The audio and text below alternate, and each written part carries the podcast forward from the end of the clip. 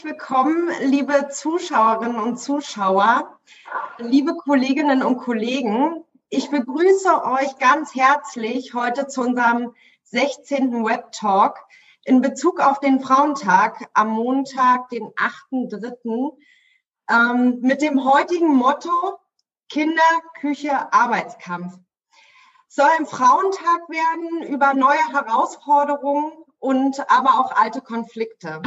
Mein Name ist Fritzi Hecker. Ich äh, leite das Bildungszentrum der IG Metall am Schliersee und ich darf uns heute durch die Gesprächsrunde leiten. Ähm, wir haben natürlich wieder eine großartige Besetzung in diesem Web Talk ähm, und äh, wir sind hier heute eine Frauenrunde. Und als erstes darf ich dich, Irene, äh, begrüßen. Irene Schulz, geschäftsführendes Vorstandmitglied der IG Metall ähm, und auch für die Bildungsarbeit in der IG Metall zuständig. Daher kennen wir uns ganz gut. Irene, schön, dass du heute dabei bist, dass du dir die Zeit genommen hast. Ja, hallo zusammen und vielen Dank, Fritzi. Ähm, außerdem darf ich begrüßen Bettina Kohlrausch. Bettina, du bist Professorin für gesellschaftliche Transformation und Digitalisierung an der Universität in Paderborn und auch seit 2020 wissenschaftliche Direktorin des Wirtschafts- und Sozialwissenschaftlichen Institutes. Wir kennen es unter WSI, lesen es bei dir auch auf der Folie, der Hans-Böckler Stiftung. Sei ganz herzlich willkommen. Schön, dass du da bist. Ich freue mich auch. Hallo. Und Daniela, ich freue mich unheimlich, dass du dabei bist. Ähm, Daniela, du bist stellvertretende Vorsitzende des Gesamt- und Konzernbetriebsrates äh, von Volkswagen, Daniela Cavallo. Ähm, ihr habt einfach mega viele Themen gerade im Betrieb in Bezug auf Corona. Wir sind in der Tarifbewegung. Toll, dass du dir die Zeit trotzdem genommen hast und heute hier dabei bist. Ja, sehr gerne. Vielen Dank für die Einladung. Ja, bevor wir gleich mit unserem Web-Talk starten, äh, darf ich die Zuschauerinnen und Zuschauer zu Hause noch äh, auf ein paar Sachen hinweisen. Und zwar dürft ihr gerne Fragen über die Frage-Antwort-Funktion unten stellen. Ihr seht es in eurer Leiste unten in der Zoom-Leiste. Ähm, dieser Chat wird von meiner Kollegin Chaya Böbel aus dem äh, Bildungszentrum Berlin betreut. Sie wird im Zweifel sogar ein paar Sachen schon äh, direkt antworten, wenn ihr Fragen habt. Chaya, herzlichen Dank dir an der Stelle äh, schon mal für den Support. Ähm, wir werden vermutlich heute nicht alle individuellen Fragen klären können. Äh, dafür ist die Zeit einfach äh, zu kurz und wir wollen generell eher auf, eine, auf ein politisches Gesamtbild schauen, versuchen aber natürlich äh, möglichst alles mit reinzunehmen. Solltet ihr darüber hinaus technische Probleme und Fragestellungen haben, was wir natürlich nicht hoffen, sind unsere beiden Kollegen Sokyong Lee und Michael Jenecke über die Chat-Funktion erreichbar. Und wir drücken einfach die Daumen, dass heute technisch alles klappt und wir hier gut durchkommen durch diesen Web-Talk. Okay, ich gucke mal in die Runde hier. Aus meiner Sicht spricht nichts dagegen anzufangen. Dann starten wir, weil am Montag ist es soweit. Ähm, wir sprechen von 110 Jahren Internationalen Frauentag.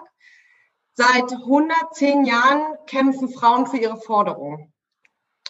Wir, also wir werden heute nicht über alle Forderungen sprechen können. Wir wollen auch gar nicht äh, so weit zurückdenken, sondern eher in das Aktuelle und in die Zukunft schauen. Aber wir kommen zum Beispiel von Forderungen äh, zu dem Thema Frauenwahlrecht oder ein Recht auf Ausbildung und Arbeitsplatz. Also das können wir uns heute gar nicht mehr vorstellen. Wir sind jetzt im Jahr 2021 und die Agenda ist total lang. Wir sprechen über Entgeltgleichheit, Bildungschancen, Vereinbarkeit von Familie und Beruf und äh, immer wieder auch über eine Frauenquote in Führungsposten.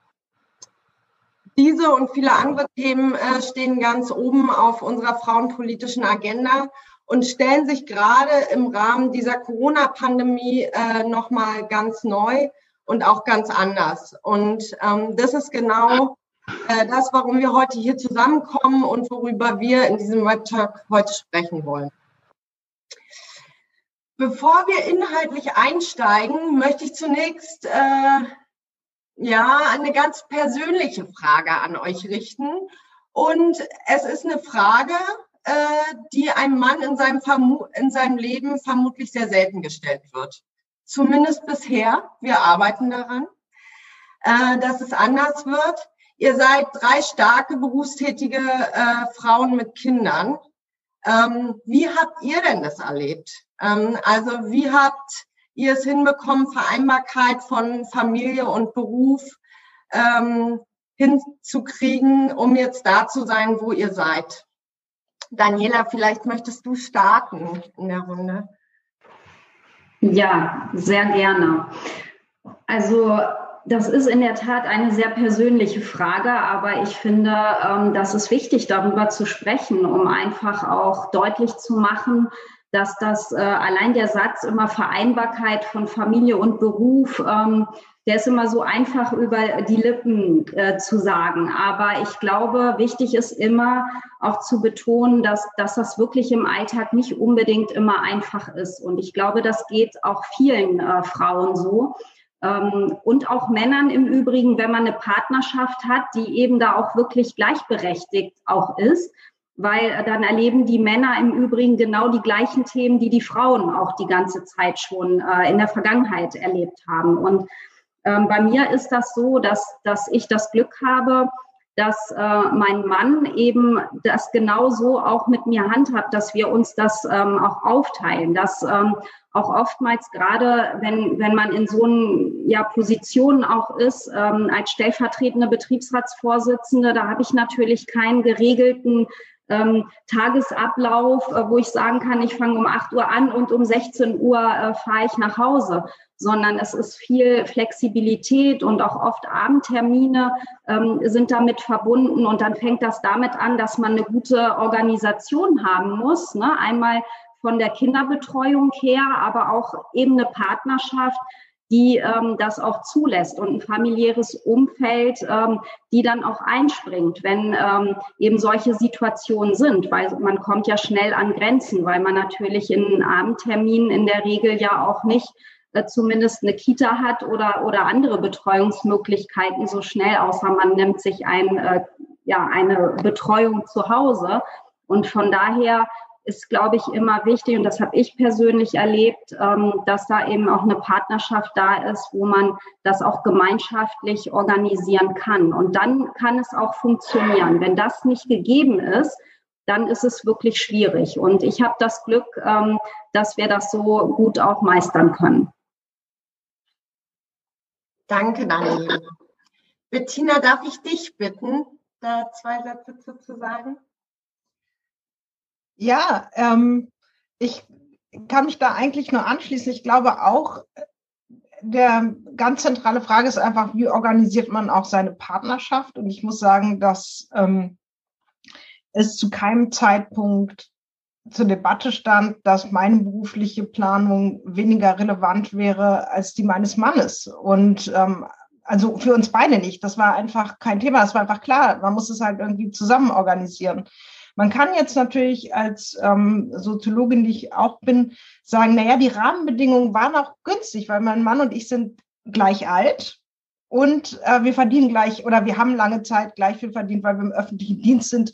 Also ziemlich klare Lohnstruktur, ne? Ziemlich, also da war irgendwie, und es hat natürlich dann auch, ähm, das heißt, Faktoren, die in anderen Paaren häufig dazu führen, dass es dann ungleich ist, weil der Mann häufig ein bisschen älter ist und dann weiter und dann mehr verdient und so. Das hatten wir halt alles nicht. Wir waren eigentlich ganz oft an wirklich zu gleichen Zeitpunkten an gleichen biografischen Schnittstellen, die wir zusammen bewältigt haben.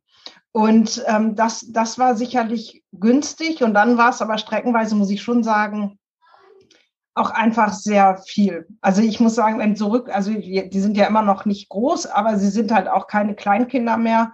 Ähm, und äh, so rückblickend würde ich sagen, diese Zeit, wo wir Vollzeit gearbeitet haben und die echt klein waren, also so Basics wie äh, man kann sich darauf verlassen, dass man acht Stunden geschlafen hat oder so zumindest am Stück äh, eine bestimmte Zeit, bevor man morgens losgeht, wo das dann über manchmal ja über Wochen nicht gegeben ist, da würde ich rückblickend sagen, wäre schon schöner gewesen, wenn wir vielleicht beide nicht 40 Stunden gearbeitet hätten, sondern 30 weil das finde ich jetzt so im Rückblick war das eine sehr anstrengende Zeit. Danke dir. Irene.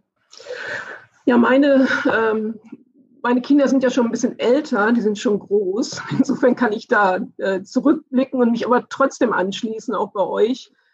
Ich teile das, was ihr gesagt habt. Ähm, ich glaube, dass es sehr wichtig ist, ähm, wie kriegst du das partnerschaftlich vereinbart. Ich würde noch ergänzen, dass für mich war immer auch wichtig, so ein Netzwerk zu haben, ein stabiles Netzwerk. Ähm, weil als äh, meine Kinder klein waren, also das ist jetzt wirklich 30 äh, Jahre her, da gab es im Grunde diese verlässliche Ganztagsschule so noch nicht. Und auch die Kita-Zeiten waren nicht so flexibel, äh, wie sie heute sind, bei allem Verbesserungsbedarf, den es auch heute noch gibt. Und wir haben uns dann irgendwann äh, so ein Modell überlegt, dass wir zu viert zusammengelebt haben in einer Art ja, Wohngemeinschaft mit fünf Kindern und haben dann sozusagen, jeder musste einen Tag früher nach Hause kommen und hatte dann die ganze Kinderbande, musste einkaufen, kochen und so weiter. Und das war ein ganz gutes Modell, weil du damit vier Tage im Grunde abgedeckt hattest und alle anderen dann auch länger arbeiten konnten oder mal eine Dienstreise machen konnten. Und ähm, für die Kinder war das auch nicht schlecht. War halt Halligalli, ne, wenn die noch ihre Freunde mitgebracht haben, klar. Aber insgesamt war das ein ganz gutes Modell. Das ist natürlich kein Modell, was jetzt äh, sozusagen Strukturen ersetzt, überhaupt nicht, sondern war ein bisschen auch aus der Not geboren. Was ich noch hinzufügen würde, so im Rückblick ist, was ich wichtig finde, ist auch ähm, ja sowas wie Mut zur Lücke. Also ich finde so die Ansprüche, äh, das so zu vereinbaren, ähm, das ist schon echt immens. Und äh, ich sag mal, wenn die Kinder dann drei Tage hintereinander mal Spaghetti mit Tomatensauce essen, so what? Ja, oder wenn du im wichtigen Meeting plötzlich feststellst, ist mir echt passiert, du hast zwei verschiedene Pumps an. mein Gott, ist mit Humor. Also ich glaube, solche Leitsätze, die helfen irgendwie auch, um dieses Alltagschaos was gar nicht ausbleibt, ja, ähm, wenn du irgendwie viel unterwegs bist und gleichzeitig einen Anspruch hast, auch Familie zu managen. Ähm, ich glaube, das, das, das hilft einfach, nicht zu anspruchsvoll zu sein, nicht zu hohe Ansprüche zu haben, locker zu sein. Und die Kinder, finde ich, die machen echt viel mit und sind relativ unkompliziert, ne? ähm, wenn das gemeinsam getragen wird. Aber trotzdem, ich möchte es nochmal ähm, am Ende sagen, es ist wirklich ein anspruchsvoller Spagat und umso wichtiger ist eben, dass wir verlässliche Strukturen haben um uns herum, also Kitas, Ganztagsschule und auch eine Arbeitszeit-Souveränität im Betrieb. Und darüber reden wir heute auch nochmal. Ja, herzlichen Dank. Was für eine schöne Überleitung. Ihr habt ganz viel angesprochen von dem, was wir heute besprechen wollen. Und ich glaube, was ganz wichtig ist, Daniela hat es ganz am Anfang gesagt, äh, Männer haben diese Vereinbarkeitsthemen auch und man darf ihnen diese Frage im Übrigen auch stellen. Man muss die nicht nur Frauen stellen. Ähm, es ist wichtig, ein Netzwerk zu haben, äh, Strukturen zu haben, sich da gut zu organisieren, partnerschaftlich. Und du hast es gesagt, Irene, Mut zur Lücke. Ich würde gern äh, mit euch äh, beim Thema Sorgearbeit bleiben. Ich glaube, früher, Irene, hat man äh, Care-Arbeit gesagt in der DDR. Ähm, Irene, du hast in deinem Sommerinterview auf der neue Betriebsräte-Seite gesagt, hier sind es vor allem äh, Frauen, die Gigantisches leisten. Dies war bezogen auf die Sorgearbeit von Frauen. Äh, so hast du es äh, damals benannt.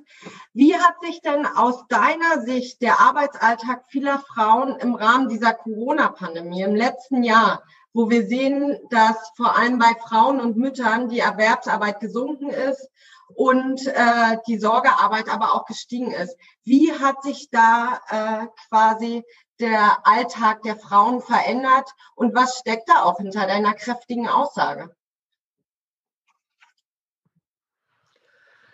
Ja, ich glaube, wir haben ja gerade schon uns ein bisschen persönlich ausgetauscht, ähm, dass das Thema Vereinbarkeit ja schon hochanspruchsvoll ist, wenn kein Corona ist. Aber jetzt seit einem Jahr, also ich weiß nicht, wie es euch geht, ähm, da würde ich auch zur Debatte auch mit den Zuschauerinnen und Zuschauern auch mit einladen.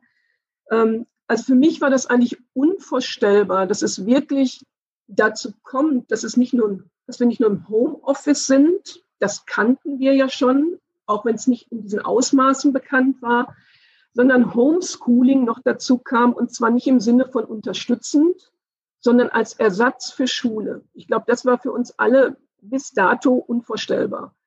Und ähm, ich glaube, wir haben alle, die da irgendwie ein bisschen Einblick haben in die Themen, äh, eine Vorstellung, auch eine sinnliche Vorstellung, eine reale Vorstellung, ähm, was das eigentlich bedeutet für Eltern, ich rede jetzt bewusst auch von Eltern, die das zu Hause wuppen müssen. Also weil wir haben ja jetzt auch in den Betrieben nicht die Bänder angehalten, wir haben nicht äh, Projekte angehalten. Das heißt, du musst es abliefern, entweder im Homeoffice oder durch Schichtarbeit oder im Betrieb. Und gleichzeitig hattest du die Aufgabe, zu Hause ohne jede Unterbringung deiner Kinder dafür zu sorgen, äh, erstens, dass die Schule funktioniert hat, ohne Schule, und aber auch, dass ja viele Freizeitbetätigungen weggefallen sind. Die Kinder konnten die Freunde nicht treffen. Du musstest die also, ich sage das mal so, bei Laune halten und dir überlegen, wie das gehen kann. Und das, deshalb habe ich gesagt, es ist gigantisch, was da geleistet wird. Und ich habe das auch deshalb so ausgedrückt, weil ich finde, dass das viel zu unsichtbar ist, was da gerade geleistet wird. Deshalb bin ich auch so dankbar, auch für die Untersuchungen, die Bettina äh, und andere machen, um das wirklich auch mal ähm, öffentlich zu machen, was passiert eigentlich gerade äh, in Familie und im Beruf und auf der Arbeit und wer leistet das eigentlich äh, und stabilisiert damit ja auch im Moment sowas wie gesellschaftlichen Zusammenhalt. Und das war der Hintergrund und ähm, deshalb war es uns als IG Metall ja auch so wichtig, dass wir mehr freie Tage durchsetzen für die Eltern, äh, damit das überhaupt zu bewerkstelligen ist und auch Eltern finanziell zu unterstützen ja, durch, äh, durch dieses äh, zusätzliche Geld, was Eltern bekommen haben, durch das Elterngeld, um auch überhaupt die Voraussetzung zu Hause zu schaffen, das überhaupt zu leisten. Es ist nicht selbstverständlich, dass alle Kinder zu Hause ein iPad haben. Und äh, das sind natürlich nicht ausreichende Maßnahmen, um das Thema, alle haben dieselben Chancen auch wirklich nach vorne zu bewegen. Aber es sind zumindest, ähm, ja, es waren zumindest Beiträge dazu, Eltern nicht völlig im Regen stehen zu lassen. Das war uns sehr wichtig. Das haben wir ja auch durchgesetzt, auch die freien Tage. Da wurde nachgelegt. Ähm, das ersetzt aber nicht das, was da wirklich geleistet wurde. Und deshalb war mir das so wichtig, das auch nochmal so auszudrücken und es wirklich sichtbarer zu machen und deutlich zu machen, wer trägt eigentlich im Moment ähm, auch ja diese Leistung in der Gesellschaft und trägt mit dazu bei, dass das alles noch einigermaßen äh, im Zusammenhang, im gesellschaftlichen Zusammenhalt läuft. Ja, Irene, du hast es schon angesprochen. Ähm, Bettina Kohlrausch, ihr habt äh, in eurem Rahmen eine Erwerbspersonenbefragung gemacht und auch ausgewertet, ähm, in der circa 7000 Erwerbstätige auch mehrfach befragt wurden. Und ich habe gelesen in einer, aktuellen Pressemitteilung, habt ihr auch nochmal über die aktuellen Belastungen von Familien im Lockdown gesprochen ähm, und darüber berichtet. Wenn äh, du auf das guckst, was Irene gerade gesagt hat, Bettina, kannst du das mit Blick auf diese Befragung so unterschreiben? Beziehungsweise gibt es daraus noch Punkte, wo du sagst, die waren für dich nochmal total neu? Das haben Familien berichtet, äh, Frauen auch in Bezug auf die Sorgearbeit zu Hause. Ja, also erstmal tatsächlich haben wir uns jetzt auch nochmal die Belastung angeguckt und da ist schon auffällig, dass Familien mit Kindern einfach auch in allen Dimensionen viel stärker belastet sind, dass sie einfach in dieser Krise wirklich stark belastet sind. Und ähm, ja, gibt es neue Erkenntnisse? Also ähm, oder ist es wenig überraschend? Also eigentlich ist die Erkenntnis, die wir ähm, vor allen Dingen haben in Bezug auf die Care-Arbeit, ähm, wenig überraschend, haben vor der Krise die äh, Frauen am häufigsten den überwiegenden Teil der Sorgearbeit gemacht und in der Krise dann auch. Also der, der ähm, Hauptbefund ist, man sieht Stabilität, aber natürlich unter deutlich verschärften Bedingungen. Dadurch sind auch in der, zumindest wenn man sich die Gesamtbelastung anguckt, Mütter auch nochmal stärker belastet als Väter. Und ähm, ich muss auch sagen, das ist jetzt nicht unmittelbar diese Erwerbspersonenbefragung, aber was Irene gesagt hat, äh, hat, also kann ich nur unterstützen, dass es so unsichtbar ist. Also wir dürfen ja nicht vergessen, dass bis diese Kinderkrankentage durchgesetzt worden sind im Infektionsschutzgesetz, Homeoffice als Möglichkeit genannt wurde, Kinderbetreuung zu gewährleisten. Und wir haben zu diesem Zeitpunkt, also gefühlt mein ganzes Leben darüber geredet, nicht bezahlte Arbeit ist aber auch Arbeit. Und diese Regelung im Infektionsschutzgesetz ignoriert das schlicht, schlechterdings. Ja, also, weil wenn es Arbeit ist, dann kann man es nicht gleichzeitig mit Erwerbsarbeit machen. Also ist es irgendwie nix oder was. Also, und, ähm, und das hat mich wirklich, äh, wirklich irgendwie schockiert. Ich weiß nicht, ob es uns zurückwirft oder einfach nur zeigt, wo wir stehen, aber dass tatsächlich diese Arbeit irgendwann, ähm, also meistens von Frauen gemacht worden ist, das, was Frauen nicht machen, weil sie dann zumindest in Teilzeit arbeiten, hat dann der Staat übernommen. Aber offensichtlich waren Paare an dem Punkt wirklich noch nicht so weit. Das zeigen uns ja auch die, die Verteilung. Es gibt ein Gender Care Gap nach wie vor von ungefähr einer Stunde, selbst bei, wo, wenn, wenn Frauen in Vollzeit arbeiten, arbeiten und Kinder haben, arbeiten sie, leisten sie eine Stunde mehr durchschnittlich Care-Arbeit als Männer. Ähm, also äh, da, das hatte schon immer gegeben, aber das, da scheint es irgendwie kein Bewusstsein für gegeben zu haben. Das wurde so selbstverständlich vorausgesetzt. Und ich habe mich schon gefragt, also wenn man Kinder zu Hause beschult, dann sind das mehrere Stunden Arbeit am Tag plus. Und ich, selbst wenn man es ein Stück weit parallel machen kann. Und ich frage mich, was eigentlich los gewesen wäre, wenn man gesagt hätte, es ist jetzt leider Krise und deshalb müssen halt irgendwie äh, äh, müssen wir jetzt leider die Arbeitszeiten, also die Erwerbsarbeitszeiten um fünf Stunden verlängern. Äh, ihr kriegt auch nicht mehr Geld übrigens. So, also da, da wäre doch Generalstreik gewesen, zu Recht. Ja, und das hat mich schon ein Stück weit echt auch persönlich wütend gemacht, weil ich auch betroffen war von der Situation. So, jetzt aber zu der Frage, was sagt uns die Krise da? Äh, was sagt uns die Erwerbspersonenbefragung? Ähm, meine Kollegin Yvonne Lott und äh, Aline Suko haben sich das nochmal genauer angeguckt, weil dann ja auch ganz viel die Rede war von Männern, die jetzt mehr machen. Also die gibt es, ja. Das ist aber schon ein eher kleiner Teil. Aber sie haben festgestellt, ähm, es gab äh, tatsächlich Paare, die hin zu einer egalitären Arbeitsverteilung, zumindest zu einem bestimmten Zeitpunkt dieser Krise gegangen sind. Und die haben dann sich angeguckt, was sind Bedingungen, die das begünstigt haben. Und dann haben sie halt tatsächlich festgestellt, wenn der Vater im Homeoffice war, wir wissen leider nicht, ob die Mutter nicht im Homeoffice war. Äh, dann ähm, gab es häufiger mal Momente so einer egalitären, so einer Veränderung von einer eher ähm, traditionellen Arbeitsverteilung zu einer egalitären Arbeitsverteilung und ähm, wenn die Arbeitszeit verkürzt haben. Und daraus kann man von der Krise auch nicht überraschend, aber vielleicht lernen, was eigentlich Rahmenbedingungen sind, die, die so eine egalitärere Arbeitsverteilung möglicherweise äh, vereinfachen. Aber der Hauptbefund ist einfach, die überwiegende in den überwiegenden Familien haben die Frauen das meiste gemacht unter wirklich verschärften Bedingungen, weil die Kinder eben zu Hause waren. Viele Monate. Gab es, äh, Bettina, kurze Nachfrage, gab es einen Rückschluss zu der Entgeltverteilung? Ja, ähm, gab es. Ähm, wir haben fest, also wir haben ja diese kleine Gruppe uns angeguckt im März mal. Ähm, die, wer, also es, Paare, die von einer Egalität, also die es fair geteilt haben vorher und dann ähm, äh, wo die dann äh, in so eine zumindest ungleiche, ja, wo einer mehr macht, entweder die Frau oder der Mann. Und da haben wir schon, und das ist ja dann in der Regel die Frau, und da haben wir schon festgestellt, da wo die Paare weniger verdienen, ist es ausgeprägter. Und das spricht natürlich auch was, was, äh, was ich glaube, was tatsächlich nicht unterschätzt werden darf. Häufig sind es ein Stück weit auch rationale Entscheidungen oder weil die Frau einfach weniger verdient und sie gerade in so einer Situation dann wahrscheinlich auf das höhere Einkommen des Mannes nicht verzichten können. Und ich glaube, das sind ja auch Überlegungen, die Paare wahrscheinlich anstellen, wenn sie sich überlegen, wer geht in Elternzeit oder so. Wenn der Mann mehr verdient, dann schwächt das in so einer Situation, ich nenne das mal die Verhandlungsmacht der Frau. Aber es ist ein Stück weit auch eine rationale Entscheidung. So, und dann ist die Frau zurückgeworfen in der Karriere und dann kommt das nächste Kind und dann ist diese Entscheidung nochmal naheliegender. Und so verfestigen sich diese Strukturen auch. Und die Strukturen haben wir auch gesehen, tatsächlich, ja. Das Wissenschaftszentrum Berlin für, für Sozialforschung, äh, wir kennen das unter dem WZB, die haben auch eine Umfrage gemacht. Da ging es äh, eher um die Arbeitszufriedenheit im Homeoffice.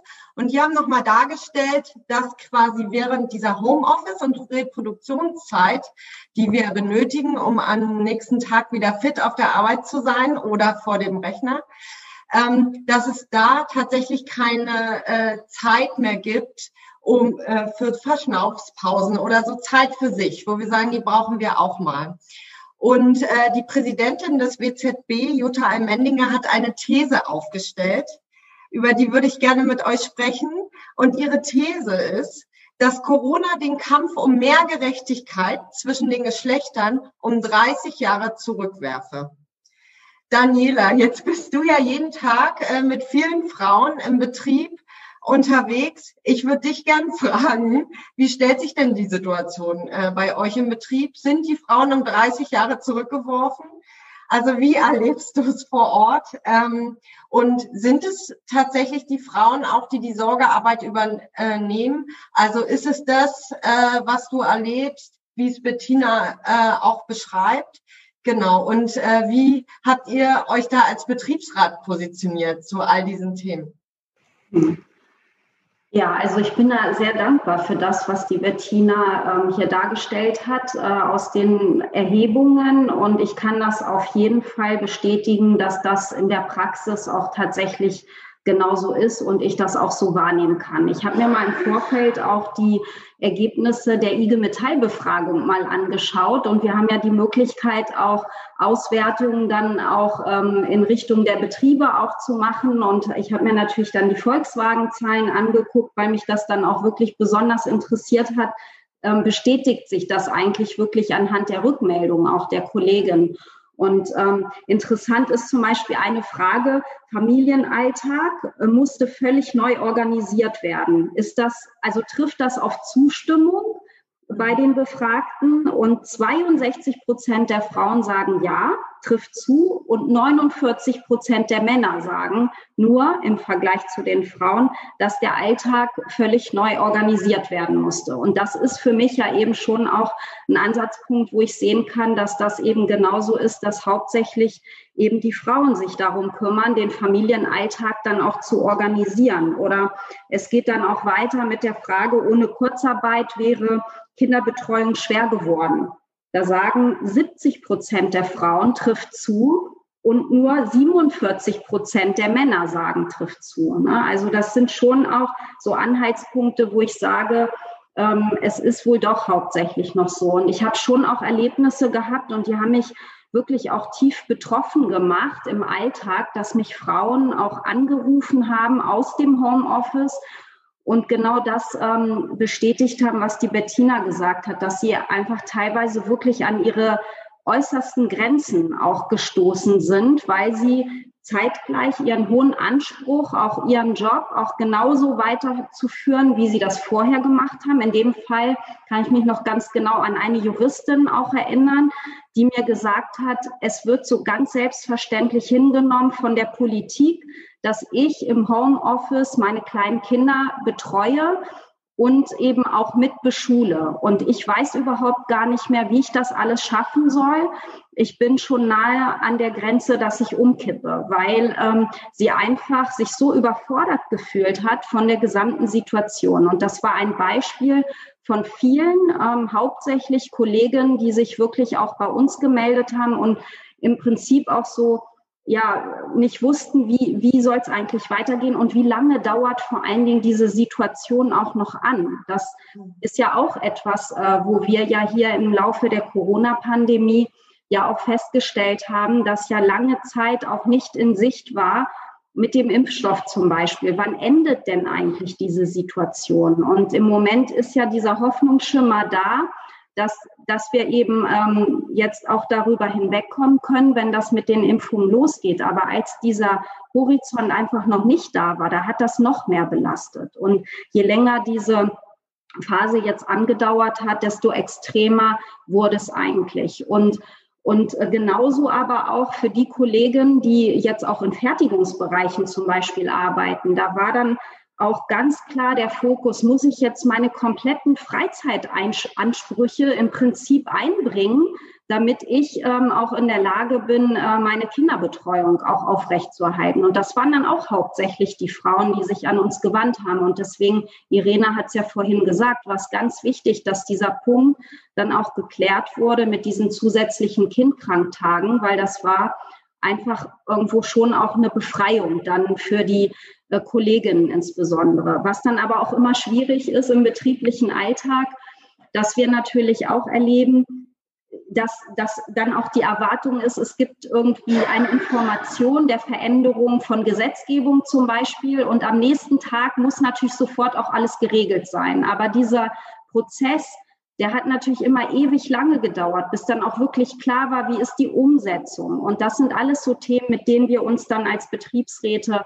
natürlich auseinandersetzen müssen und wo wir dann die Kolleginnen und Kollegen auch äh, beruhigen und ähm, versuchen dann auch Übergangslösungen mit dem Arbeitgeber zu schaffen, bis eben klar ist, wie man überhaupt diese Kindkranktage in Anspruch nehmen kann. Ne? Weil ähm, manchmal ist es so, in der Öffentlichkeit, diejenigen, die damit nicht so viel zu tun haben, die glauben, es ist ja eigentlich geregelt. Aber der Prozess, der dahinter steht, bis es dann auch wirklich funktioniert, das war jetzt auch in Vergangenheit wirklich schwierig, dann auch ähm, ja, den Frust, den auch alle hatten, dann aufzufangen und zu sagen, ne, wir versuchen so schnell wie möglich Lösungen zu finden und zu unterstützen, dass wir das auch wirklich dann auch ähm, ja umgesetzt bekommen. Und das hat unseren betrieblichen Alltag als äh, Betriebsrätinnen und Betriebsräte oft auch bestimmt. Ne? Und, und, ähm, und dann war aber auch noch der Punkt, den möchte ich einfach auch nochmal ansprechen, dass sich viele der Kolleginnen insbesondere auch gewünscht hätten, dass auch Führungskräfte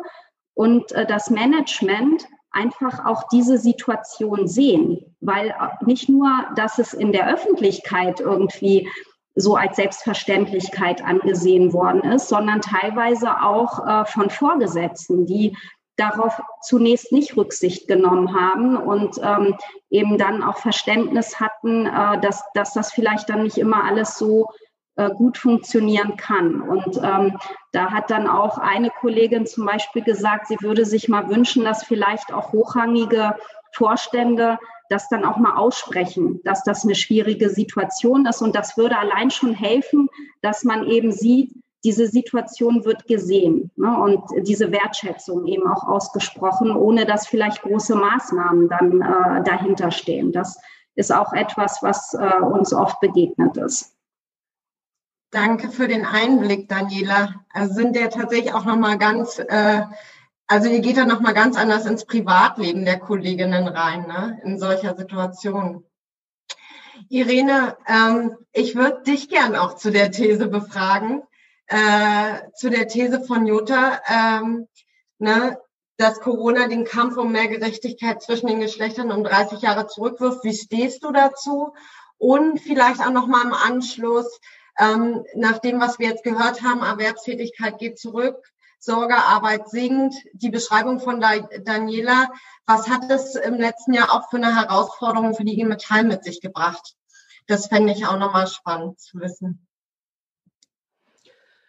Ja, vielleicht zu der These von Jutta Almdinger. Ich glaube, wenn man, wir haben jetzt viel darüber gesprochen, dass Dinge nicht gesehen werden oder unsichtbar bleiben, die eigentlich sehr wichtig sind, gesehen zu werden. Und da finde ich es manchmal schon richtig, wenn man zuspitzt, ja, um gehört zu werden. Und das hat Jutta Almdinger ja gemacht, äh, indem sie vor allen Dingen sagt, 30 Jahre zurück und äh, Retraditionalisierung. Ähm, ich glaube, das hat ja so einen Aufschrei auch ein bisschen hervorgerufen und der war beabsichtigt, ne, um das Thema auch zu setzen. Und das finde ich gut. Weil natürlich steckt da eine Gefahr hinter. Jetzt, ähm, was jetzt alles gerade auch beschrieben wurde, auch ähm, Daniela, was du erlebst, was die Kolleginnen und die Kollegen dir berichten und auch was wir über die Untersuchungen äh, von Bettina äh, auch feststellen können. Weil es ist ja schon so, dass Frauen vermehrt auf bezahlte Arbeitszeit verzichten. Und die Frage ist schon, hat das mittelfristige oder möglicherweise sogar langfristige Folgen?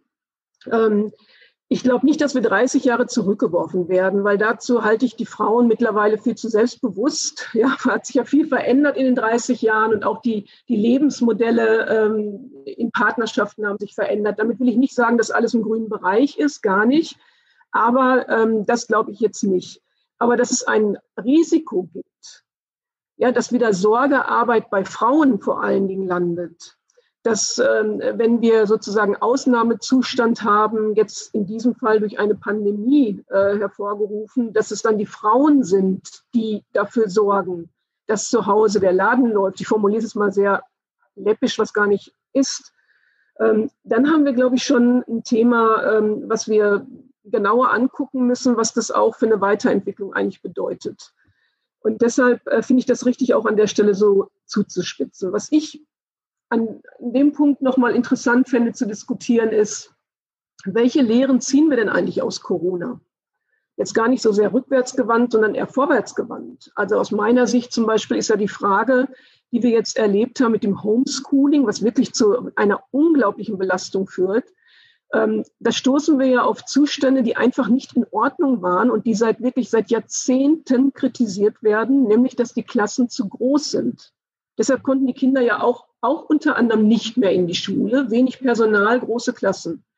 Ähm, und äh, ziehen wir jetzt die Konsequenz daraus, dass es mit diesem Wechselunterricht und kleineren Klassen perspektivisch kleinere Klassen ohne Wechselunterricht gibt, was ich stark befürworten würde, um die Qualität von Bildung auch wieder in den Mittelpunkt zu stellen und damit auch Eltern zu entlasten und auch wieder mehr Chancengleichheit zu befördern. Also das wären ja mal so Folgefragen aus, aus der Pandemie, die nach vorne zeigen.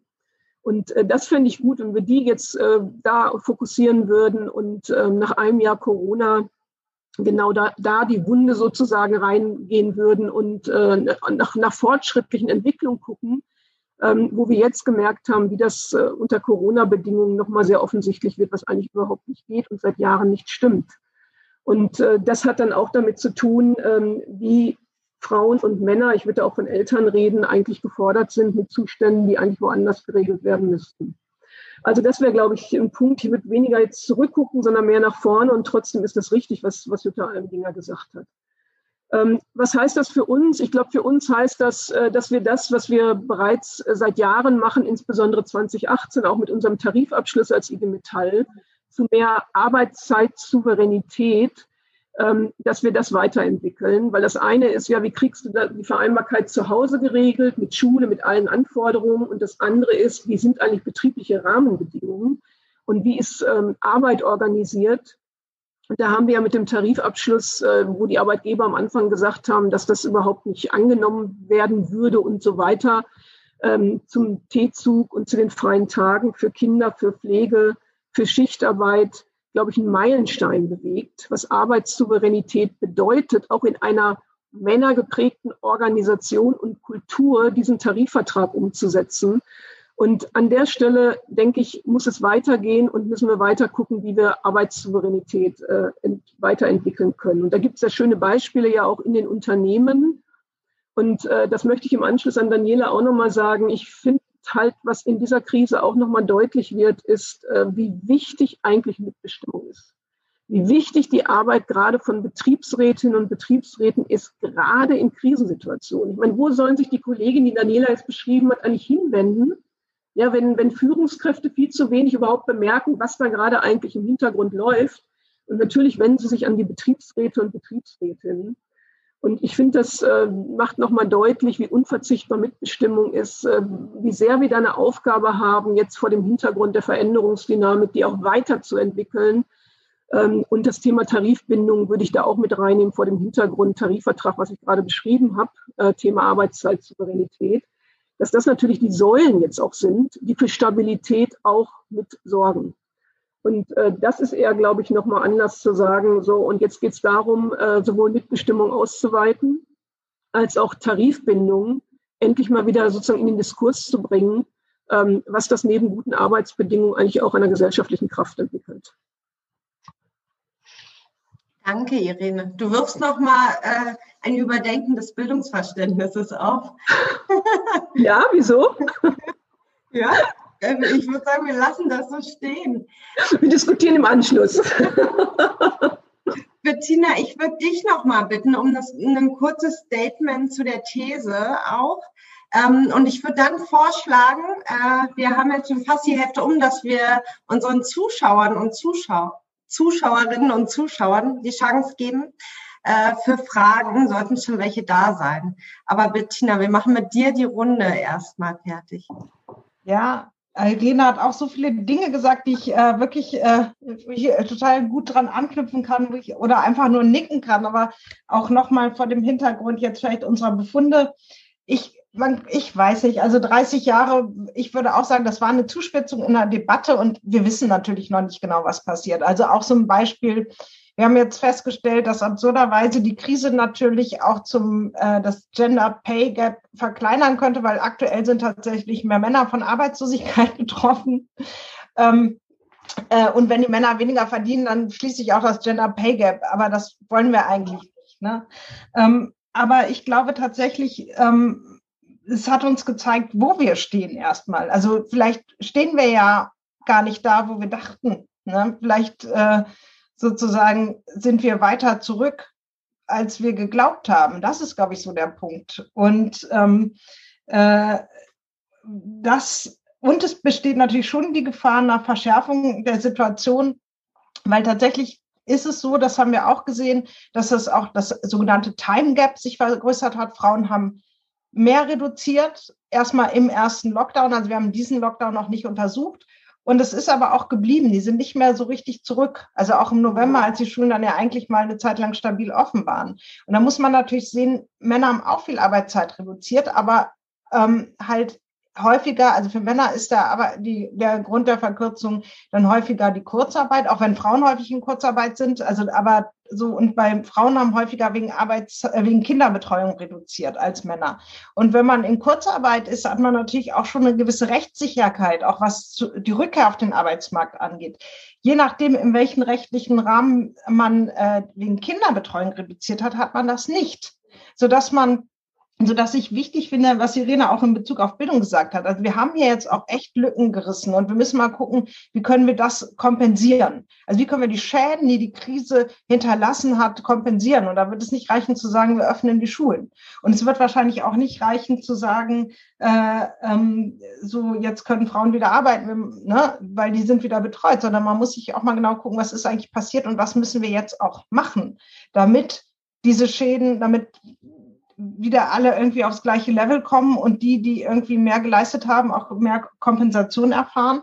Und das finde ich schon wichtig. Und da, da bin ich so ein bisschen ratlos. Wir haben das mal äh, im Wissenschaftskontext, gibt es ja so Befunde, die sind nicht so richtig ähm, also das ist so ein bisschen anekdotisch, aber es berichten schon viele Journals, dass Frauen zum Beispiel viel weniger einreichen jetzt in der Krise. Und es ist für wissenschaftliche Karrieren super wichtig zu publizieren.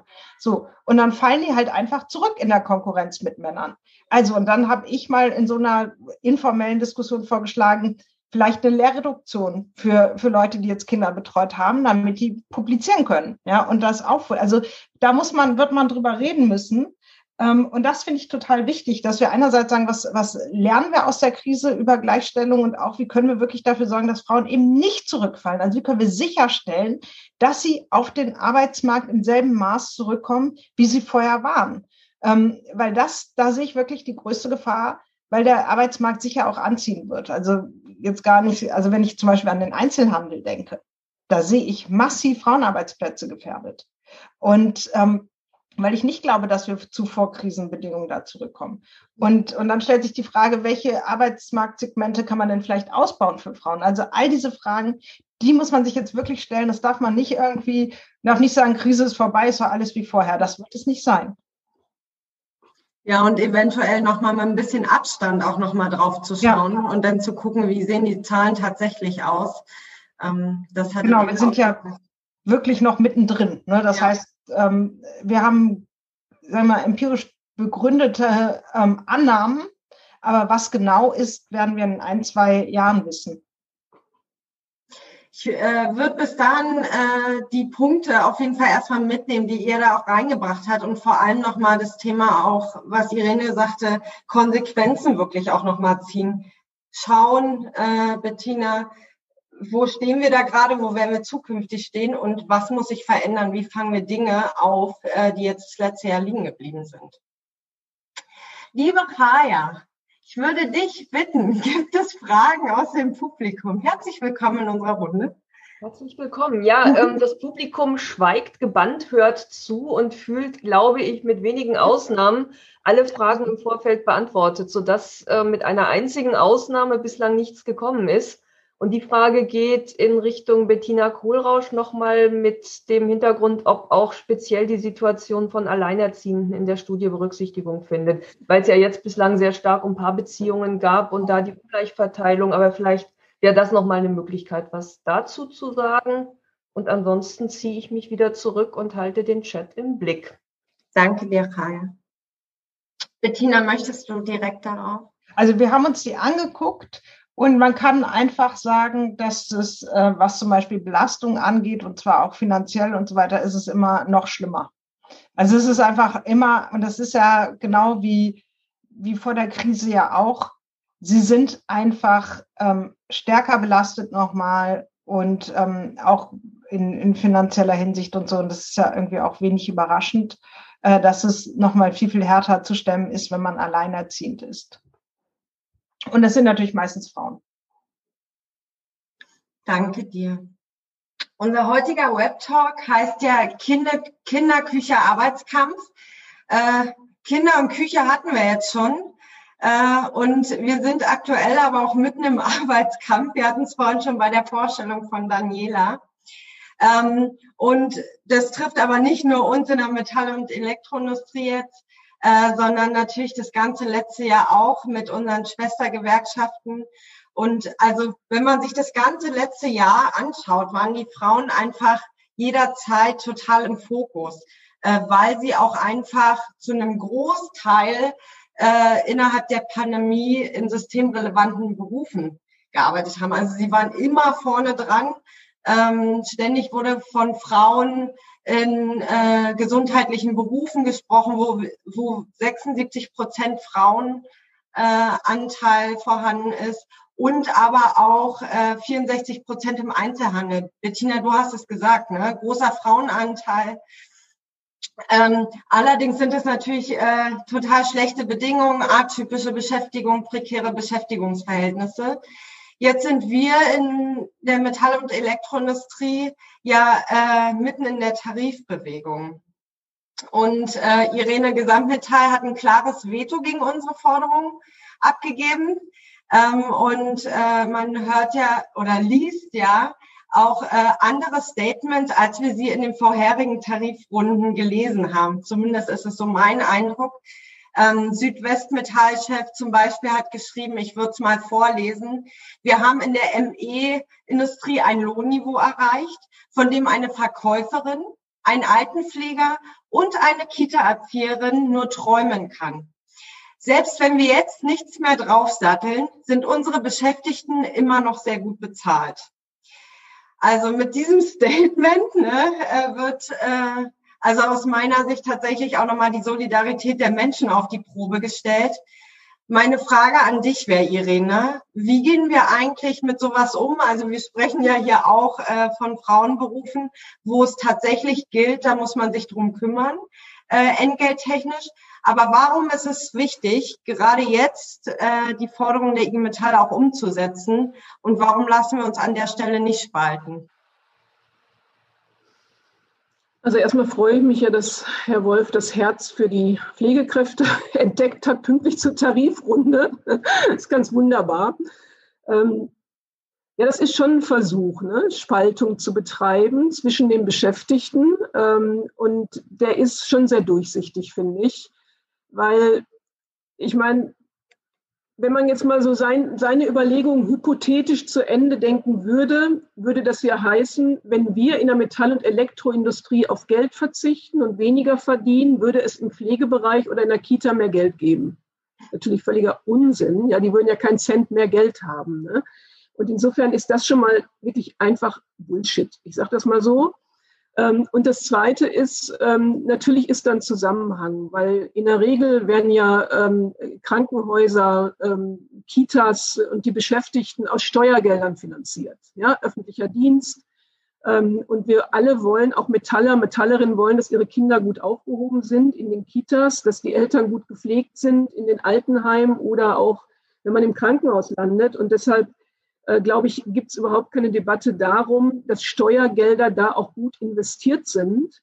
Äh, und das, was in den letzten Jahren übrigens passiert ist, was auch durch Corona deutlich geworden ist, äh, nämlich ähm, ich sag mal, nicht Daseinsvorsorge zu gewährleisten, sondern mehr auch Krankenhäuser und andere soziale Einrichtungen unter Renditeerwartungen zu stellen.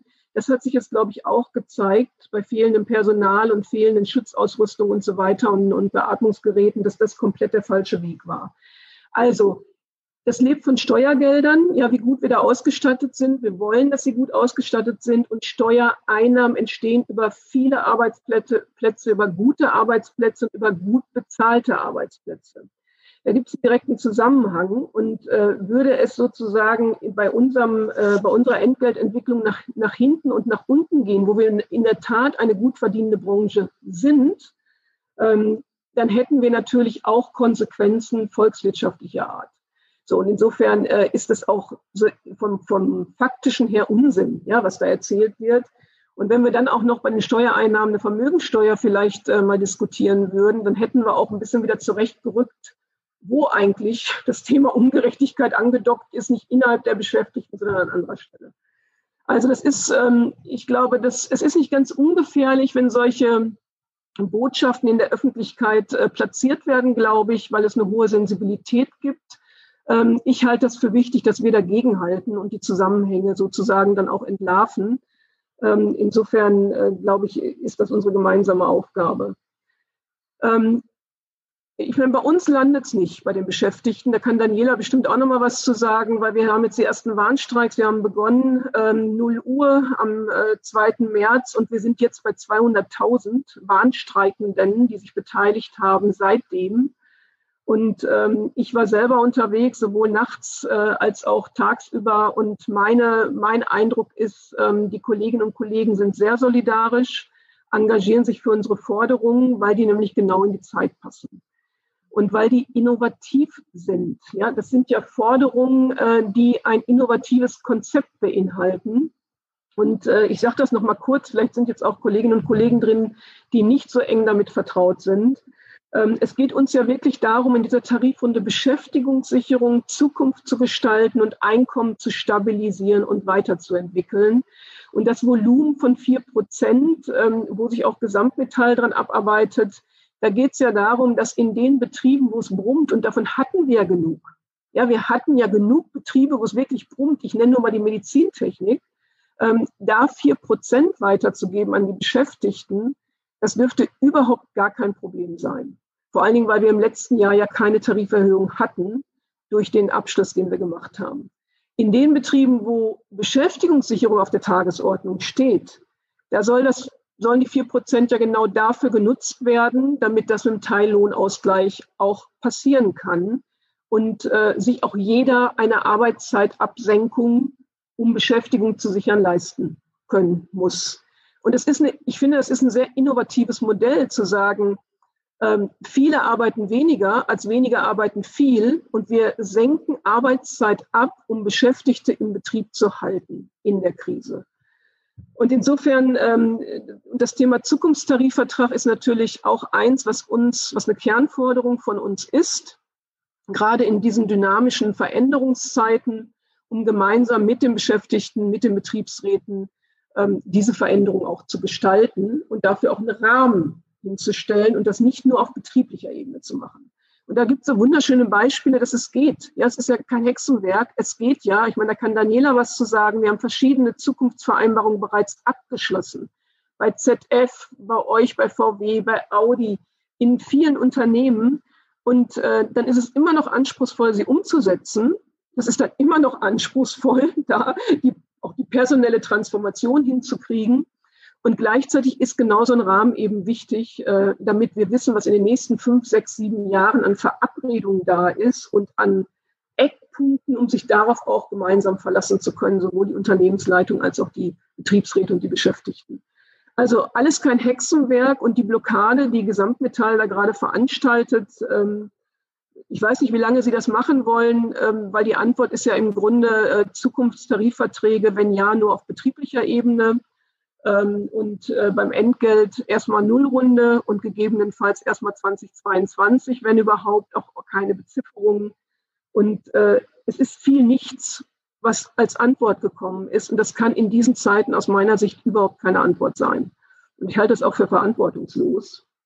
Und insofern werden wir ökonomischen Druck aufbauen müssen. Das wird jetzt unsere Aufgabe sein. Und ähm, darauf zu spekulieren, dass die Kolleginnen und Kollegen nicht rausgehen, weil wir Corona haben und dass wir keine kreativen Aktivitäten und auch, ich sag mal, ökonomische Druckaktionen entfalten.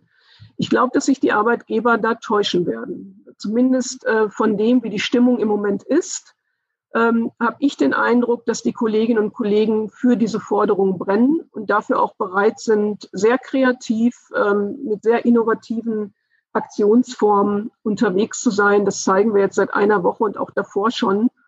Und ähm, insofern ähm, würde ich einfach dazu raten, an Verhandlungstisch zurückzukommen und äh, dafür Lösungen zu sorgen.